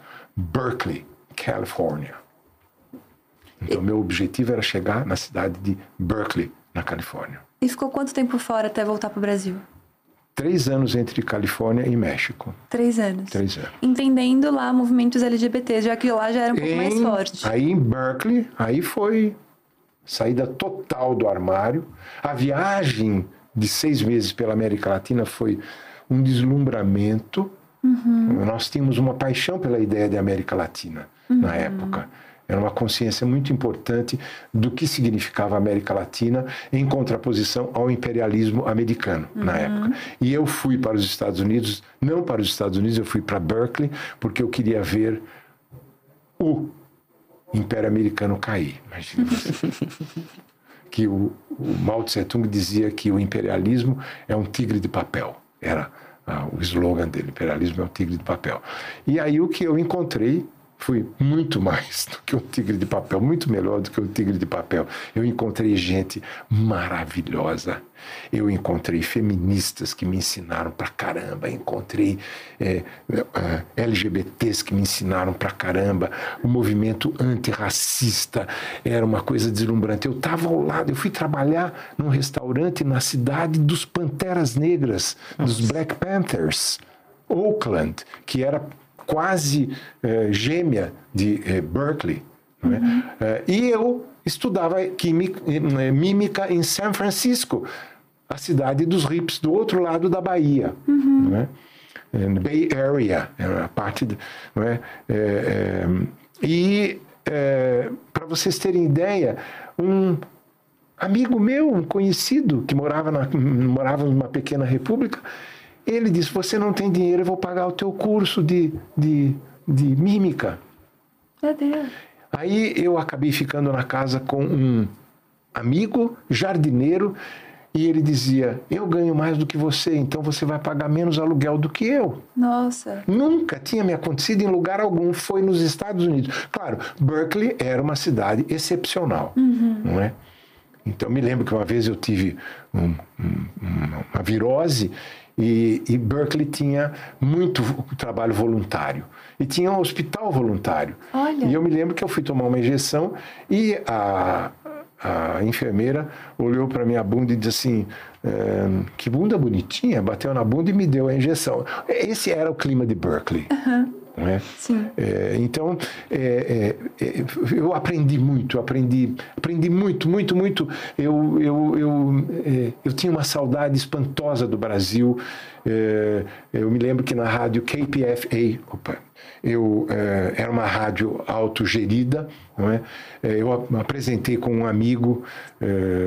Um, programas da música, da música brasileira e eu chorava no meio do programa enquanto estava. Imaginem Elis Regina cantando ah, ah, Aquarela do Brasil, aquela, aquela gravação célebre dela, não é? Então é, é, havia um, um diálogo interior e ao mesmo tempo um diálogo com o mundo. E chegou um momento que eu não aguentei mais ficar nos Estados Unidos. É, é, eu fui para o México. Eu tinha passado pelo México primeiro, já tinha feito contatos no México. Imagine, eu fui encontrar no México Francisco Julião, que era procurado pela, pela, pelo exército, pela polícia, pela ditadura no Brasil, porque ele tinha sido o advogado dos, do movimento camponês na, na- no Recife, no, em Pernambuco. E era, e era refugiado político no, no, no México. Nos tornamos amigos, eu ia passar fim de semana em casa dele quando eu fui, fui para o México. Não é? E tive amigas queridas, um casal de amigas brasileiras lésbicas, queridíssimas, não é? que moravam em Cuernavaca, onde estava também Francisco Julião. Eu ia passar os fins de semana lá, não é? É, com, em casa do Francisco Julião, que no Pai Pai Eu Conto foi uma das pessoas, um dos homens que cumpriu o papel da função paterna que eu tinha, que eu buscava tanto, não é? É, então isso tudo foi muito importante quando eu volto para o Brasil. Cheio Eu- de ideias progressistas. De novo, eu saio da saudade, que era um grande buraco, e chego no abismo. O Brasil estava muito pior em 76, quando eu cheguei. A ditadura estava muito pior, não é? Foi um, um choque pavoroso em todos os sentidos. Eu ia atravessar a Paulista e eu era um cara de Berkeley, que não precisava pedir para atravessar uma rua. Os carros paravam. Eu não precisava nem dar sinal. Eu atravessava no, na faixa de pedestre até logo, não é? E eu várias vezes quase fui atropelado. Então, eu estava com a cabeça meio mexicano, porque eu, eu tinha paixão pelo México, que fiquei alucinado pelo México. Me apaixonei. No, não tive namorado nos Estados Unidos, para vocês terem ideia. Mas no México, logo nos primeiros dias, eu fui atravessar a rua, quase fui atropelado por um cara e me tornei namorado do cara que dirigia o, esse carro, não é? Juan Manuel. Nunca me esqueço o nome dele. Enfim, e quando cheguei ao Brasil, então eu estava muito, muito solitário. Foi horrível, horrível, horrível. E aí entra a história do meu irmão, eu mesmo, meu querido irmão, que eu conto a história dele no segundo, ah, na segunda parte da trilogia, dessa trilogia que eu estou trabalhando na terceira parte agora. A primeira parte, pai, pai, a segunda, meu irmão, eu mesmo, e a terceira vai ser eh, o antropofágico amor, não é? Mas esse irmão querido, eu cheguei e disse para ele, olha, eu queria dizer a vocês que eu sou homossexual. Então, eu realmente resolvi Eles assumir. sabiam não? ainda. E eles sabiam, mas não explicitamente, não é? Suspeitavam, alguns até eh, não tão amigavelmente. Mas eh, esse me disse, eu já te admirava. E agora eu te admiro ainda mais porque você luta para ser quem você é. Que bonito isso. A gente tem a capa desse livro, Meu Meu Irmão Eu Mesmo. Esse meu irmão é Cláudio, Cláudio José Trevisan, que E veio a livro- falecer de ah, câncer linfático aos 48 anos. Então eu Nossa. conto a história do cruzamento do meu HIV, da minha infecção pelo HIV. Eu era condenado à morte Uhum. e ele quem morreu. Então é nesse livro que você faz essa revelação super importante. Exato. Essa revelação do meu HIV. Como é que foi isso? Como é que foi falar sobre isso? Só, deixa eu só, você, você Claro. mencionou o Lampião, eu queria só Foi nessa pegar volta, né? agora, é, é, pegar o Lampião. E eu chego nessa solidão no Brasil, eu não- eu estou atropelando muito Uhum. Não, por vocês. favor. Me, me digam, João, Tá incrível, João, não se preocupe. É, e aí eu fui atrás de homossexuais, porque eu já tinha uma consciência adquirida em Berkeley de que o açougue não bastava. Eu não estava só atrás de transa. Ser homossexual não era apenas estar transando. Era uma coisa muito mais impactante. Era repensar uma cultura inteira que não permitia espaço. Eu estou mencionando homossexuais, que era a linguagem da época, Sim. não é? LGBT, depois veio GLS, depois é que veio é, GL, GLBT, e depois LGBT, e aí vem o alfabeto inteiro que eu tenho que ir ao Google para decifrar. Porque a cada vez tem uma letra a mais, eu me confundo muito. Mas enfim, então, eh, nesse momento eu fui atrás dessas pessoas, começamos um grupo, foi um desastre. Todos eram culpadíssimos. Eu, eu conto isso porque eh, foi um processo em que eu fui não apenas vivendo pessoalmente, mas eu fui testemunhando. E aí, Devassos no Paraíso já estava sendo escrito. eu digo, na minha, na minha perspectiva, não estava. eh, Foi lançado em 86, né? 86. Né? Eu, nós estamos em 76, 77 ainda, não é? Uma pesquisa como essa demora anos, né? Anos não, e a cada vez que eu faço uma nova edição, eu tenho que ampliar e atualizar. é? Então agora ela está com mais de 700 páginas, porque ela saiu em 2019, não é? Está super Ah, presente.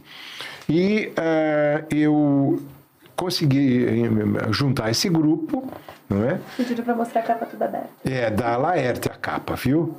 Da queridíssima Laerte. Laerte, um beijo, viu? Saudade. Não te encontro faz tempo.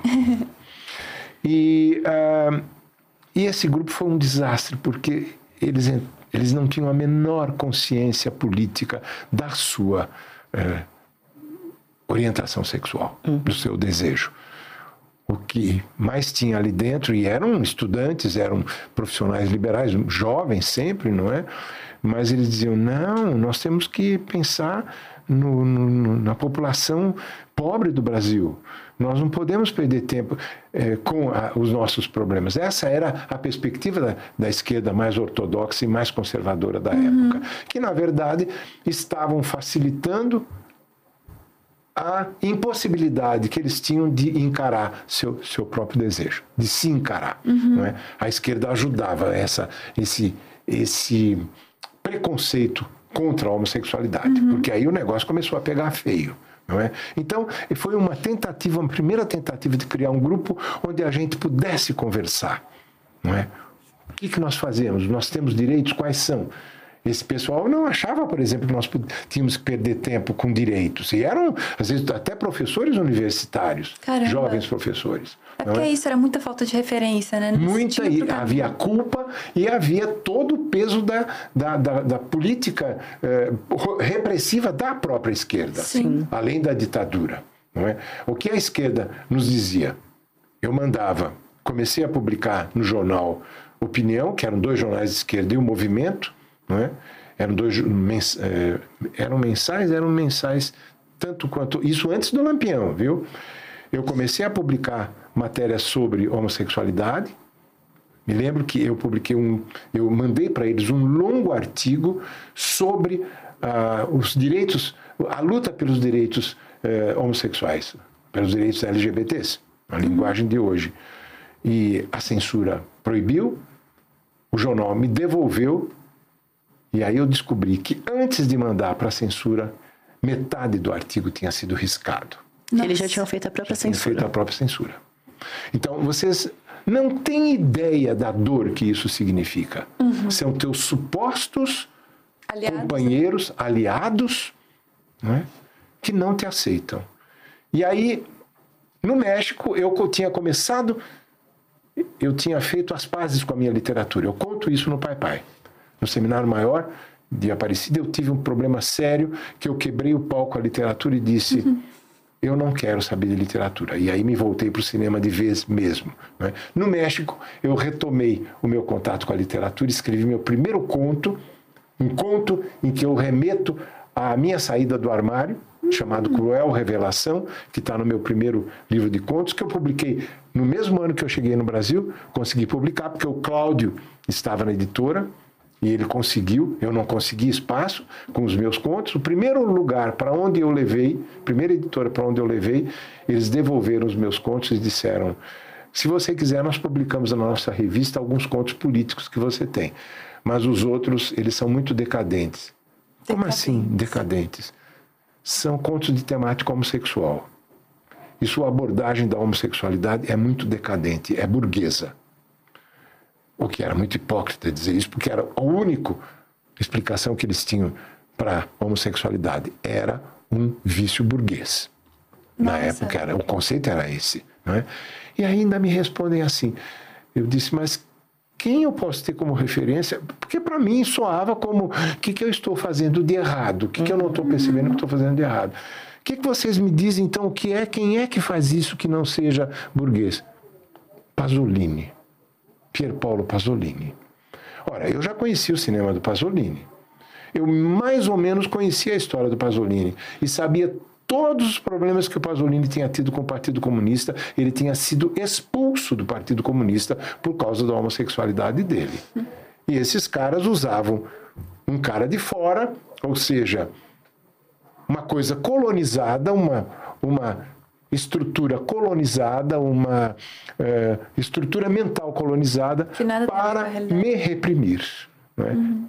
Se remetiam a um cara de fora, cuja história não conheciam, mas quem estava aqui tinha que ser reprimido. Que não tinha nada né? a ver com a realidade do Brasil, com as coisas que você viveu? Que etc. eles lavavam as mãos. Exatamente. Mas sabe o né? que é muito doido? Que em 2023 ainda as pessoas acham que não existem LGBTs na periferia, por exemplo, né? Ainda tem muita essa visão. Então é um preconceito que até hoje a gente tem que tentar quebrar. Que é né? coisa e no de média. Meus no amigos, jornalismo ainda é uma dificuldade absurda. Para vocês terem ideia, meus amigos homossexuais que eram professores na Universidade de São Paulo, na USP, me diziam que eu não tinha direito de falar de política que não fosse a, a grande política, porque eu estava perdendo tempo com os meus problemas pessoais.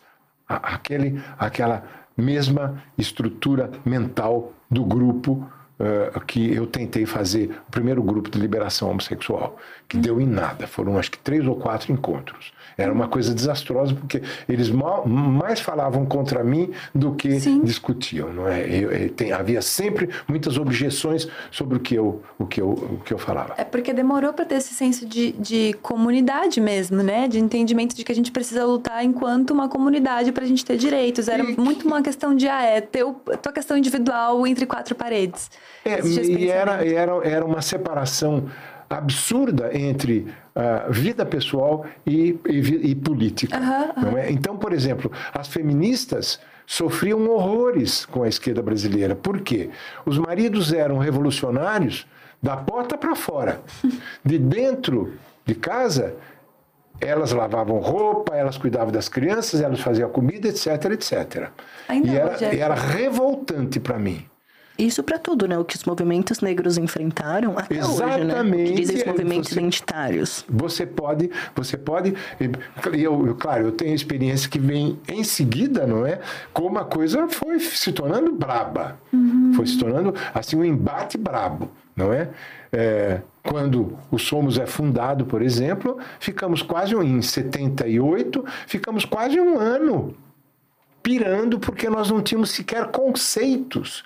Os conceitos eu tinha trazido dos Estados Unidos e a comunidade eh, homossexual, a gay community nos Estados Unidos tinha emprestado esses conceitos da comunidade negra hum. e das feministas. Olha. Não é? Nós estávamos. Gente, Stonewall tinha acontecido em 69, tinha acontecido pouquíssimo tempo antes, era o, o primeiro grito, uhum. não é? É, de, de, de, liberação de fato, é? em que houve quebra-pau em nome do nosso desejo, em nome dos nossos direitos. Aí houve um enfrentamento. É? E quem começou? As travestis porto-riquenhas. Exatamente. Uhum. Entende? É, é, é tudo muito interligado. tudo faz sentido, não é? mesmo quando a gente não percebia claramente, não é? Então, é, é, nesse momento, quando a gente funda o que somos, não é? Tivemos essa dificuldade imensa, havia pessoas é, inteligentes que iam para lá, nós tínhamos muita dificuldade no debate, não é? E as pessoas várias vezes diziam o seguinte: olha, eu não sei o que, que eu estou fazendo aqui. Então eu vou cair fora porque vocês não sabem o que vocês querem. Quando vocês souberem o que vocês querem, vocês me avisem. Olha que sacanagem, uhum. porque era sair fora do problema. Nós estamos nos confrontando com um zero. Nós estamos começando do nada, não é? E aí aconteceu o debate na USP em fevereiro de 1979. É? O Lampião aí já estava em curso porque o, o, Lampião também começou mais ou menos no mesmo período do Somos, aí por, em torno de abril de 78, uhum. 1978. Né? E quando o Centro Acadêmico das Ciências Sociais da USP resolveu criar um debate em torno das lutas menores. Quem eram as lutas menores? Feministas Aí que veio o 50 e tantos por cento da população eram lutas menores. Afro-brasileiros e afro-brasileiras, ou seja, a comunidade afro-brasileira, eram lutas menores. Imagine o que tem de afro na nossa cultura, o que tem de negritude, e nós, homossexuais, que éramos minoria, porque não tínhamos a menor ideia de quem, quantos éramos. Até hoje a gente não Até, sabe, né? não, tem, não temos um IBGE aí para dizer. A invisibilidade Sim. hoje é, a continua, não é? Uhum. é, é? Reinando. E aí, eu fui na, na, na noite dos, dos negros, da, do, da, do debate da comunidade negra, e foi um horror, foi um massacre as acusações. Vocês estão dividindo a esquerda. Esse era o argumento. Nossa, que loucura. Vocês estão dividindo a luta do proletariado. Quando as feministas foi a mesma, a mesma coisa, as feministas já tinham sofrido situações pavorosas. Eu me lembro um encontro de feministas na, no Tuca, na PUC, eu não me lembro exatamente o ano, né, em que elas apanharam um grupo, um grupo de esquerda eh, trotskista, invadiu com corrente o palco e arrebentou tudo ali. Eu, eu, o Lampião reportou essas coisas. É, eu não me lembro que, que número do Lampião, mas essas coisas estão lá. Quer dizer, não são invenções. Uhum. É? Se alguém é, duvidar de mim, está lá no jornal Lampião da Esquina e certamente uma outra coisa nos jornais da grande imprensa. Então, né? assim, no final das contas, era uma luta para o homem cis hétero branco, né? Porque se não incluía as mulheres feministas, não incluía Resumidamente, LGBT, nem os homens, era aí que desembocava isso. Com uma, com uma visão política diferente, uhum. né? Econômica, vai, vamos colocar econômica, porque acho que nem. É, entrava a questão de classe também no meio é. da história, é óbvio. É uma, nós, nunca, de, nós nunca desprezamos a questão de classe, mas ela não era a única. A nossa é, consciência era o seguinte: não, a revolução não é uma varinha mágica. Uhum. O socialismo, se, se nós queremos socialismo, não é uma varinha mágica, não vai chegar assim, bater aquela varinha e mudaram as mentalidades. Uhum. É uma longa revolução. Até porque até hoje, né, se a gente olha para as favelas e para as periferias, quem que tá lá? Imensamente mulheres negras, né? População negra, população LGBT existe, né? Eu sou um corpo LGBT que sou da periferia, então falar de uma luta de classe automaticamente é falar dessas lutas, é, deveria é, ser, né? Uhum. É exatamente isso. Chegou a noite da, do, do debate é, da, da, da, homossexual. Nós estávamos literalmente nos cagando na calça. Representantes do Somos e para segurar o tranco, nós convidamos uma pessoa linda. Procópio Ferreira é o mesmo nome do ator Procópio Ferreira, mas não é o Procópio Ferreira uhum. ator, era um cientista político que era diretor do SEBRAP, né? que era um, um, um centro de estudos é, anti-ditadura, não é? Que a ditadura estava sempre de olho, e convidamos o Procópio, porque ele tinha uma autoridade dentro da USP e a gente precisava se respaldar, porque nós, de todos esses grupos, nós éramos os mais. É, acusados. Nós, havia uma acusação pesada a nosso respeito. Nós éramos o zero a o zero da esquerda. Era a esquerda e da esquerda, não é? Nós éramos os leprosos, não é? E, e, e continuamos sendo. Eu falo disso longamente nos devassos. Leprosos morais. Sim, porque tem essa, essa narrativa de serem devassos mesmo, de Exatamente, serem não é? promíscuos. É, e era toda a culpa cristã por detrás disso. Então, E aí depois, quando a gente pensa na epidemia do HIV AIDS, piorou, né? Ah, que aí sim, tinha um aí motivo para poder... o- Sim. a mosca na sopa, não é? Foi perfeito. Mas nessa noite, no debate, eu em, eh, estava gente sentada pelas janelas. Literalmente, abarrotado o auditório do, do, do de Ciências Sociais da USP. E estávamos eu, meu namorado, um outro carinha do grupo e o Procópio. né? E aí começou o massacre. Porque você, aquela, os mesmos, os mesmos argumentos. Vocês são totalmente antirrevolucionários, vocês são totalmente irresponsáveis, vocês estão dividindo o movimento eh, proletário. E aí, de repente, se levanta um viado que eu conhecia, que vinha na minha casa reclamar. Eu morava numa, numa comunidade, não é? É, de, de- várias pessoas ali em Pinheiros, e ele vinha chorar de dor de cabeça, ele tinha dor de cabeça cada vez que transava com um homem. E tinha crise de dor de cabeça. Aí esse cara se levanta e vem nos acusar de que nós, de que nós estávamos rompendo a unidade proletária. Eu disse: não, pensei comigo, eu não estou acreditando e eu não vou carregar nas costas esse tipo de viado culpado que eu conheço. Muito bem. Olha, baixou o santo, eu subi na cadeira e disse mais ou menos isso que eu falei. Olha, eu não estou aqui para falar em nome de vocês. Eu não tenho, senão a minha voz, enfim, eu disse a eles, por favor, eu gritava, eu estava enfurecido. Quando eu vi esse cara, eu disse, eu não tenho mais o que fazer aqui, eu estou fazendo um papel de palhaço. E esse cara tinha participado daquele grupo, inclusive Meu Deus. não é? que era um grupo de culpados, de gente se sentindo culpado. E aí eu disse: quem, se tiver lésbica, se tiver eh, eh, homossexuais aqui, gays, por favor, se manifestem.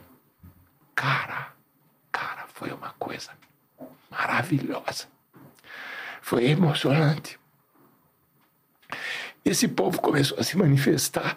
O meu professor diz isso, isso, e o meu professor ir na minha cara. Olha, foi um vozerio.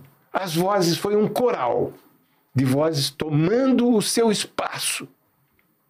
Terminou o debate, a mesa se encheu de gente. Onde é que é o endereço do Somos? Não temos endereço, nós não queremos endereço, nós não queremos centralizar porra nenhuma. Cada um, era um debate que a gente tinha. ah, Chega de gente falando com a nossa voz. Cada um e cada uma tem que ter a sua voz, porque nós estamos descobrindo a nossa fala. Isso, imagine, muito antes do lugar de fala. A gente reivindicava a nossa voz, não é? E aí foi que as mulheres chegaram, porque nós tínhamos, nós tínhamos uma única lésbica, cujo grande problema era o seu alcoolismo. Ela faltava frequentemente, a única no grupo durante um ano. Não é? E nesse momento a mesa se encheu de mulheres, inclusive, não é? E foi aí que o, o- o Somos tomou um pique espantoso, não é? E conseguimos realmente criar alguma coisa que poderia se chamar movimento de liberação homossexual, não é? Era Somos Mo- Movimento de Liberação Homossexual. Até esse momento, nós tínhamos um nome que era Núcleo eh, de, de Direitos Homossexuais. A partir daí, Somos, que era o nome de um jornalzinho argentino que eu discutia nesse grupo que não deu certo, porque um amigo argentino me deu um exemplar desse jornalzinho. A gente discutia o machismo. Eu me lembro que era um artigo sobre machismo não é? E e estávamos tentando descobrir por onde começar a discussão. Né? E foi esse jornalzinho chamado Somos que nos deu a ideia, porque somos é tem um termo para isso em gramática. Ele é- pode ser lido de trás para diante. não é? Então, de todas as maneiras que você queira, você é. Não é? Que forte isso, né? É muito, muito, é muito bonito, muito forte. E aí, então, pronto, nós chegamos num outro patamar, eh, Caí e Gabriela.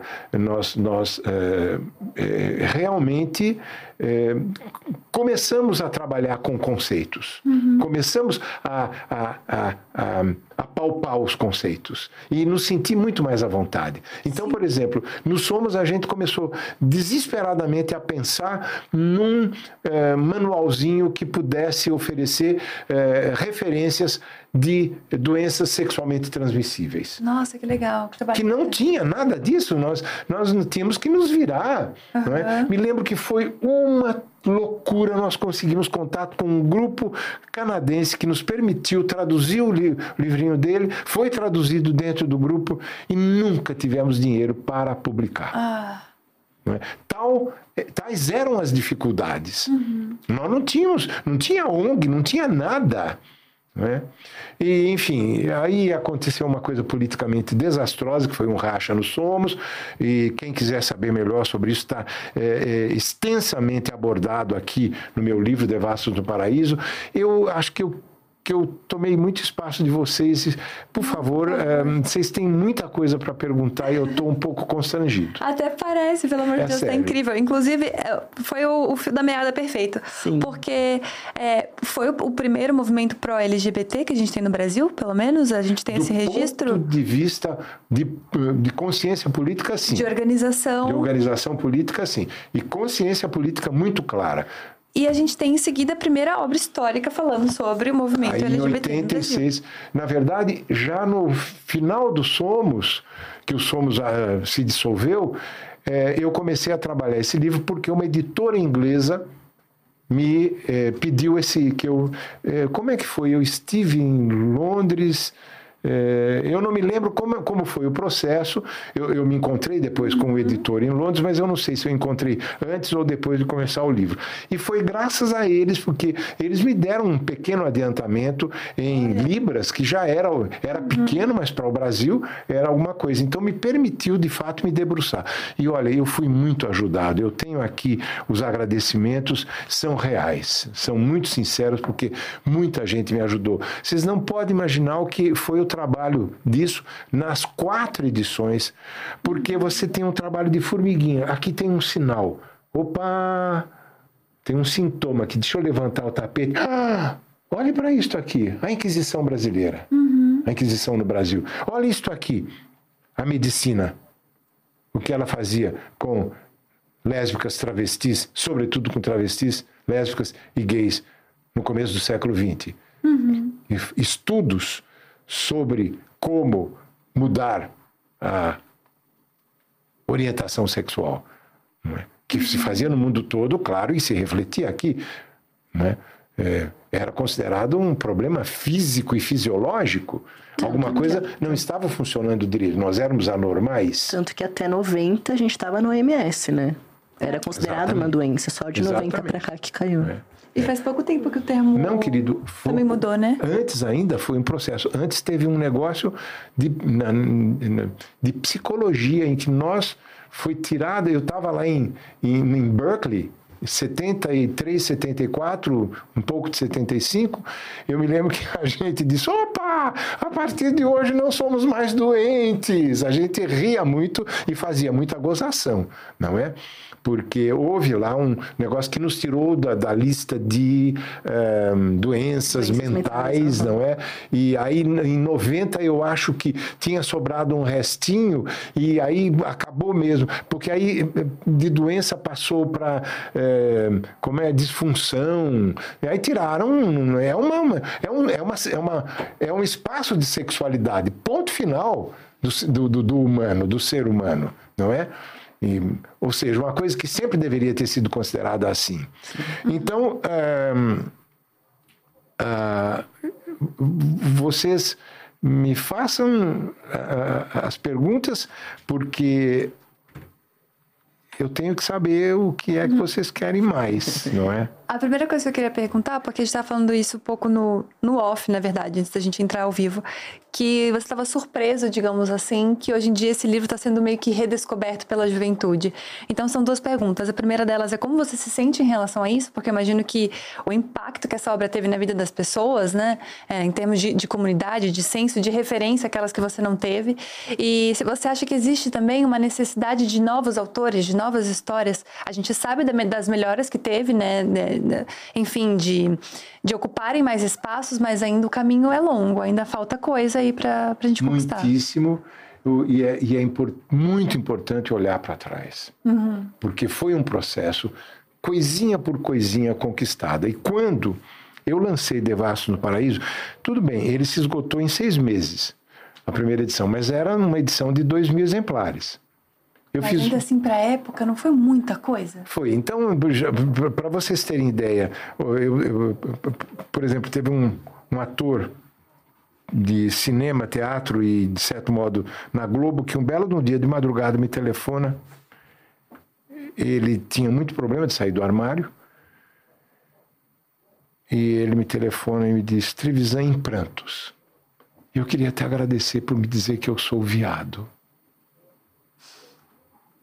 Era muito perturbador. Era muito perturbador. Mas era perturbador também a maneira como eu fui desprezado por causa desse livro na academia. Uau! Devassos não foi aceito durante décadas na academia, inclusive críticas pesadas. Por quê? Porque eu não fiz um livro dentro do processo acadêmico, eu não segui as regras. Ó, oh, Olha lá atrás o meu horror pelos dogmas. Uhum. Eu atropelei, eu não sou da, da academia. E eu escrevi um livro com uma, uma quantidade brutal de pesquisas fora da academia. É claro que isso soa como uma heresia, soa como um desprezo à academia. É?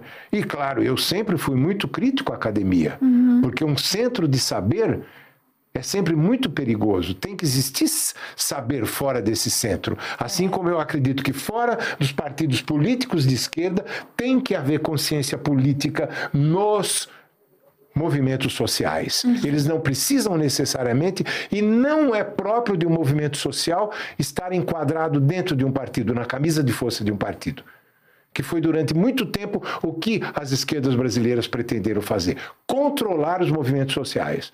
Ora, a grandeza da luta política está exatamente nas cabeças de quem está mergulhado nos problemas. Nós falamos de periferia, por exemplo. Hoje nós temos, nós descobrimos que grandes cabeças pensantes estão nas periferias, porque elas estão diante de um real que nós estamos supondo. E elas vivem aquele real. Entende? Assim como a comunidade negra, por exemplo, afro-brasileira, não é? hoje nós temos grandes pensadoras e pensadores negros aqui no Brasil. Era uma coisa que eh, não, não, não estava no, no, no nosso projeto, no grande projeto político quando chamavam de lutas menores, por exemplo, não é? Então, nós temos grandes feministas pensando o Brasil, não, é? não só o Brasil, mas o, mundo atual, não é? Então, a, a, o que eu acho que aconteceu com os devassos foi um massacre da direita e da esquerda e da academia. Uh, eu não sou apenas autor de livros não ficcionais, de, uhum. são pesquisas multidisciplinares, por exemplo, Os Seis Balas num Buraco Só, que vem depois dos Devassos e é um estudo sobre a crise do masculino, uhum. que eu considero muito importante e que é, pode ser considerado também um, um, um livro eh, de referência clássica, porque inaugurou um debate ou estava participando da inauguração de um debate, não é? É do qual eu estava partilhando, eu me lembro, é, na década de 90, uma mesa que nós tivemos na universidade, é, na UERJ, na, na, na, Praia Vermelha. Na mesa estavam, me lembro, a Heloísa Buarque de Holanda, que eu conheci naquela época, eu e um, um eu não me lembro quem mais, mas eu, eu, ou era uma feminista, outra feminista, ou era um, um outro homossexual, eu não consigo me lembrar. O auditório estava relativamente cheio, era uma discussão rara, nós estávamos numa mesa discutindo o problema do gênero masculino. E estávamos falando pesadamente, isso tudo antes dos seis balas no buraco só, não é? E aí se levanta um carinha lá, porra, eu venho aqui para discutir o gênero masculino e encontro na mesa duas mulheres e um viado discutindo, que é isso? Eu fiquei enfurecido para ele, olha, você devia estar fazendo, sabe o que agora? Nos agradecendo porque nós estamos pensando uma coisa que você sequer tem consciência de, do que você é. Nós estamos pensando, você, eu como homem, estou pensando a mim, mas muito em função do que você, enquanto heterossexual, significa e o problema que você significa. Uhum. Então, é, era, eu não sou apenas o personagem dessas obras. Eu sou um autor de ficção. Uhum. E mesmo a minha obra ficcional na academia era proibida porque era considerada pornográfica. Eu conversei com pessoas que estavam na academia e que propuseram trabalhar em dissertação ou TCCs ou inclusive já tese de doutorado sobre a minha obra e eram dissuadidas eram dissuadidos. Isso me foi contado, porque essas pessoas brigavam para poder discutir a minha obra. Uhum. Qual era o pretexto? Essa obra é pornográfica. João Silvério Televisão é autor pornográfico. Isso na academia. Fora da academia, na grande mídia, por exemplo, quando eu publiquei um livro de contos, o meu segundo livro de contos em 96, um jornalzinho importante, de uma cidade, uma capital brasileira, ah, fez uma resenha e, em determinado momento, a resenha dizia: o problema com a obra de João Silvério Trevisan é saber onde começa o escritor e onde, onde termina o escritor e onde começa o militante. Aí foi um outro argumento que começaram a inventar, que eu estava fazendo militância, eu estava fazendo proselitismo homossexual. Esse era o grande motivo para não, não me levar a sério. E durante décadas eu não fui levado a sério. Eu digo de boca cheia, vocês não têm ideia do que foi a minha dor. Uhum. Porque eu não tinha interlocução. Eu era considerado, por um lado, um cara desinteressante por motivos é, X e, do outro lado, desinteressante por motivos Y. Quando eu publiquei a terceira edição de Devassos no Paraíso, em 2000, antes de eu terminar o livro, de terminar a revisão, que me tomou quase o mesmo tempo que a primeira edição, e esta última edição foi ainda mais por conta da internet, havia muito mais acesso a coisas, enfim, um pouquinho antes de 2000, antes de sair o livro, um jornal, um grande jornal do Rio de Janeiro, uma mulher me telefona dizendo que queria uma entrevista comigo sobre Devasto no Paraíso. Eu fiquei em estado de graça. Eu disse: Imagine que maravilha, finalmente! Finalmente! Estão se interessando. Aí saiu a matéria. Sabe qual era a manchete? De uma página inteira do caderno de cultura. Novas pesquisas do dedo duro cor-de-rosa. Eu não tenho uma, uma foto aqui, eu acho que eu não tenho. Eu tenho essa foto nos meus arquivos, tenho o jornal e tenho a foto. Eu não quero, não quis brigar com o jornal, mas na época eu mandei uma carta de protesto a eles e pedi direito de resposta. Não me deram direito de resposta o jornal concorrente, mandei uma carta, disseram que iam topar, na última hora não toparam quando viram a minha carta, porque eu estava enfurecido. O tom foi esse. Eu estava é, denunciando as pessoas que tinham o direito de ficar no armário. Esse era o raciocínio. Então, por todos os lados, você recebia é, tiroteio. Uhum. Né? É, Então aí chegamos na, na, na tua pergunta. Quando? Eu chego na quarta edição. Ainda a primeira, a terceira edição ainda foi porque entre a terceira edição e a quarta eu demorei 15 anos para encontrar uma editora. Nossa. Entre a segunda e a terceira foram outros 15 anos. O que eu recebi de negativa era, no mínimo, constrangedor. E, no mínimo, grosseiro. Não, é muito grosso. Não, não é a nossa linha editorial. Não, não lançamos é, reedição. Mas vocês acabaram de lançar o poeta fulano de tal em reedição. Ah, não, mas ele é especial. Ah, ok, entendi, eu não sou especial. Uhum. Né? Aí, de repente, eu lanço a quarta edição, ali no, na, na, na numa sede do, do Baixo Augusta, ali no centro. Acabaram os livros no lançamento. Foi uma coisa vergonhosa o, o, o carinha da, da editora teve que tomar a nota dos nomes para mandar os livros, porque estava abarrotado de gente querendo me abraçar, cara. Quase todos os dias, talvez todos os dias, porque eu recebo mais de uma por dia, eu recebo gente me agradecendo, me é, dizendo que está lendo o livro, me dizendo a importância que o livro foi para elas saírem do armário. E eh, eu, eu não tenho nenhum outro tipo de reação senão uma imensa felicidade. Mas eu faço questão de contar essas histórias, porque essas histórias fazem parte da história da homossexualidade no Brasil. Um pesquisador sério, eu não sou o único, mas eu escrevi um livro abrangente sobre a história, um, um, livro mais abrangente sobre a história da homossexualidade no Brasil. Este cara passou grandes perrengues que fazem parte da história do próprio livro, uhum. esses perrengues, que demonstram claramente o que a homossexualidade ainda significa, ou LGBTs significam neste país, ainda. É? Uhum. Eu queria fazer um agradecimento à sua existência aqui, né, no programa, porque assim, quando eu decidi me tornar jornalista é muito para combater o que o jornalismo ainda faz em 2023. Ainda tem muitas pessoas LGBTs que são entrevistadas de forma errada.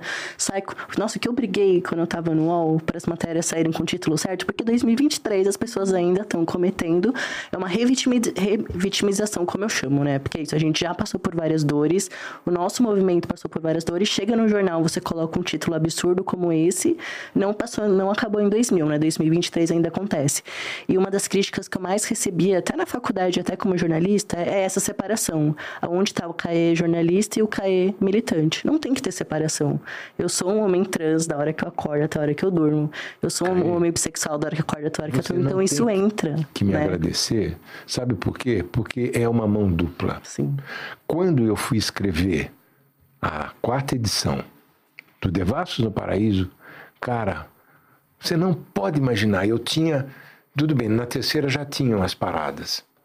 Mas na quarta já tinha a parada como as paradas, mas tomando como referência a de São Paulo, uma das maiores do mundo, um evento turístico em São Paulo da maior importância, um dos mais importantes. E eu encontrei uma comunidade, cara, com a consciência política aguçadíssima. Eu nunca tinha encontrado isso, Caê.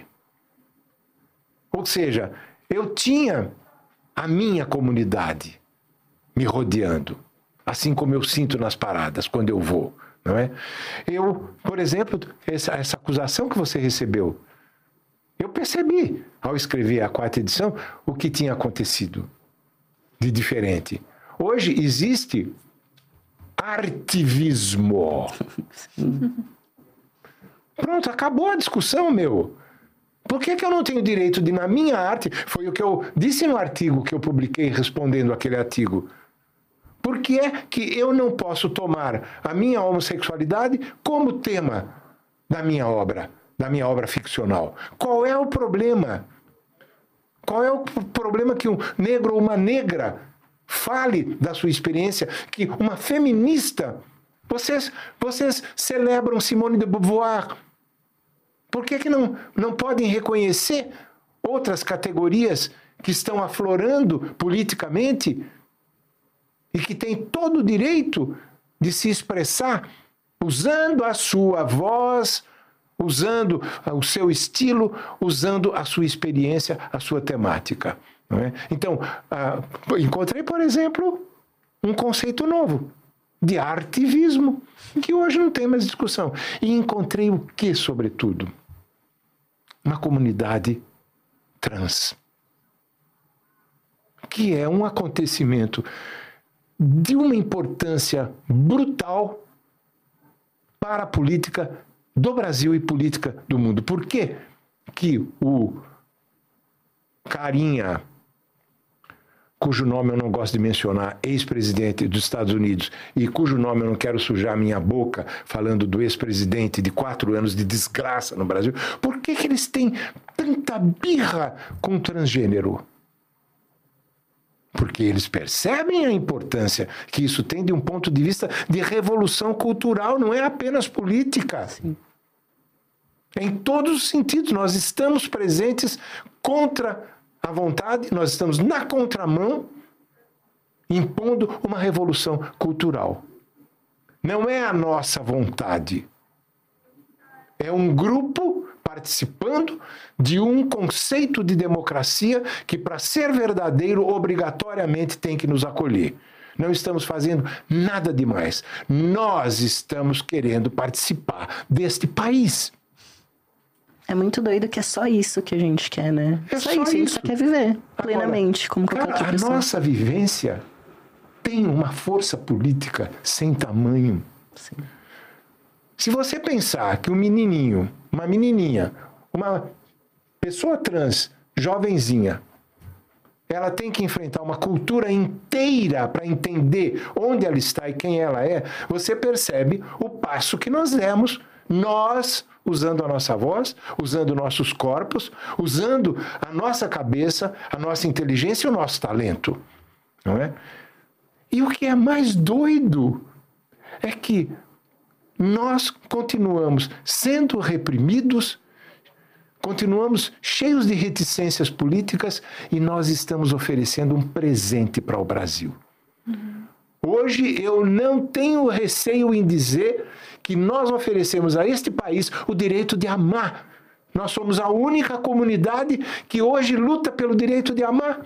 A nossa parada é uma grande manifestação política pelo direito de amar. Que festejem, que pulem, que se embebedem. É festa, é celebração. Porque é uma celebração do amor. Nós estamos. É lindo você pegar o metrô, eu faço questão de ir de metrô até a Paulista, que vai aquela zoeira toda, aquela gente gritando de, de felicidade. É, quem, quem, quem não compartilha daquilo não tem ideia do significado daquilo para a gente. Então, ah, eu sou um escritor homossexual que falo para o Brasil, por favor, parem de dizer que eu falo para viado. Parem de dizer que eu falo para uma comunidade. Eu falo sim para essa comunidade LGBT e muito mais. Eu falo, eu quero participar do meu país porque eu estou discutindo o meu país e até hoje não reconhecem essa minha necessidade, que é um presente para vocês. Eu estou falando da margem. É um ponto privilegiado. Nós temos hoje uma grande quantidade de intelectuais que estão pensando a partir das margens. É um ponto de onde a política brasileira raramente pode falar. E hoje nós temos, dentro da política, representantes dessas margens. Que estão falando a partir dessas margens e pensando o país a partir dessas margens. E automaticamente é pensar em todo o Brasil, né? Isso que as pessoas Exato. não entendem. Quando Exatamente. a gente pensa ali nesses recortes, é porque esse recorte é a população brasileira. Exatamente. E você estamos... não teve referências, mas você é uma referência, a gente tem muitas referências que vieram depois. Né? Daí então, você assim... imagine, cair a, a, a besteira de um ponto de vista intelectual, que é essa coisa de política identitária. Venha cá. O heterossexual branco não tem identidade? Você tem. Ele não luta pela identidade dele, só a aliança que eles usavam. Eu dizia antes, vocês podem demonstrar até pelo dedo que vocês são heterossexuais, porque vocês adoram ostentar a sua aliança dourada para dizer que vocês são casados, mesmo quando sejam viados no armário. Não é? Então, é, até hoje tem, tem todas essas reticências, uhum. não é? E eu, até mesmo nas políticas eh, do, do, PT, eu acho que isso é muito importante, nós sermos é, é, abraçados, não naquilo que os partidos políticos querem de nós apenas, mas naquilo que nós queremos dos partidos políticos. Uhum. Me lembro na, na, no governo da, da, Dilma Rousseff, da presidenta, quando de repente o, a bancada evangélica eh, chegou com a história do kit gay, é? um, um trabalho brilhante que o Haddad fez como ministro da Educação, né? e ela simplesmente cortou, porque estavam fazendo chantagem com ela. É óbvio mas ela veio a público tomar as dores dos evangélicos e disse: o meu governo não tem orientação sexual. Ora, orientação sexual numa sociedade heteronormativa não existe? Esse tipo de compreensão é que nós temos que continuar exigindo. É, a gente, infelizmente, está acabando o nosso tempo já. Eu te falei que duas horas Sério? contigo ia já passar rápido. Uhum. Eu falei que duas horas contigo ia ser rápido. Um, um prêmio e um remédio para Um prêmio de falador mor. É, mas eu queria dizer. E de chorador mor também. Não, não querendo romantizar, porque acho que não é esse essa ideia, esse intuito, mas acho que todos esses anos de, é, de solidão mesmo, porque acho que não tem palavra melhor que descreva o que, que, que, que se passa, né? Com um autor que não é reconhecido, com um autor que as pessoas falam que as obras são, enfim, é, militantes demais, porque sendo que você está contando a sua realidade, a sua história, eu acho que hoje tudo isso aconteceu para que pessoas como o Caê, como o Jonas, como a Bielo, como outras pessoas que a gente tem aqui na Dia, amigos meus, que possam estar tá aqui falando, tendo as próprias ideias, sendo ouvidos e dando voz para outras pessoas também, né? Então eu acho que, não querendo romantizar, mas acho que talvez é, nem, nem se enxergue ainda a importância que você tem, não só no movimento, mas para a comunicação brasileira te conto isso enquanto escritora também, enquanto pessoa que, que habita esse, esse mesmo Gabriela, mundo. Mas sabe qual é o meu medo? É que eu vivo num país que adora cadáver. Eu sei. Depois que eu morrer, o que vai acontecer. E eu não posso saborear isso agora. Inclusive na minha conta bancária, eu passo apertos até hoje de, de, de, de, depressão, situações depressivas por conta. Então é, é, é, é, muito, é muito ruim isso. É muito injusto, na verdade, né? Acho que essa é a palavra. Tudo, tudo, tudo. Eu escrevi um romance chamado Ana em Veneza a partir de três personagens, um dos quais é um compositor brasileiro que foi esquecido. Foi meu romance que voltou a falar em Alberto Nepomuceno um dos grandes compositores. Alberto Nepomuceno, quando viveu até o começo do século XX, ele foi quem redescobriu o padre José Maurício, que foi um dos grandes compositores do período do Império do, do Brasil. Era um negro. Tinha caído no esquecimento. Até quando esse país vai continuar nessa merda? Sem memória? Até quando o processo político do apagamento vai perdurar? Quem é que vocês querem apagar? Eu acho que não tem nem como contestar essa fala, porque de fato é isso, é extremamente injusto. Mas eu queria muito te agradecer por ter vindo ao Diacast, pela tua presença, pelo teu espaço, pela tua fala. É, isso não só engrandece o nosso espaço, mas também acho que muitas pessoas que agora estão assistindo estão com com viés de esperança. Obrigado. Eu fico feliz com isso, viu? E seja bem-vindo aqui dizer. sempre que quiser, por favor. Sim, volte. Precisa de umas quatro horas a mais, Nossa. né? Pra gente conseguir contar não, a gente toda não essa foi nem metade do nosso, do nosso roteiro, Muito de tanta obrigado, coisa viu? que tem. Eu agradeço a vocês e, e eu, eu é o meu jeito. Então eu espero que eu não tenha tomado muito a voz de vocês. Imagina. Viu? Foi perfeito. E eu te faço uma promessa aqui: as portas que você precisou arregaçar lá atrás, a gente não vai deixar elas serem fechadas. E a gente preserva a memória, né? Uma coisa que eu sempre falo: a gente tem que celebrar os nossos ancestrais vivos. A comunidade afro-brasileira está ensinando isso. Sim. O respeito à ancestralidade. Por quê? Porque não existe futuro, não existe presente nem futuro se você não tiver uma história. Sim. Você arromba portas no futuro se você puxar um processo. Se você sentir parte de um processo. É. Ok. Obrigada, Obrigada, demais. João. Muito obrigado. Obrigada a todo mundo que assistiu até aqui. Obrigada a todo mundo que acompanhou. Caê, obrigada, Obrigada, amigo. viu? Eu segurei o choro várias vezes aqui, Eu viu? também. Ai, meu Deus. Obrigada. Seja sempre bem-vindo também, amiga. É sempre muito gostoso compartilhar contigo o DiaCast. Um beijo grande e até o próximo episódio. Tchau.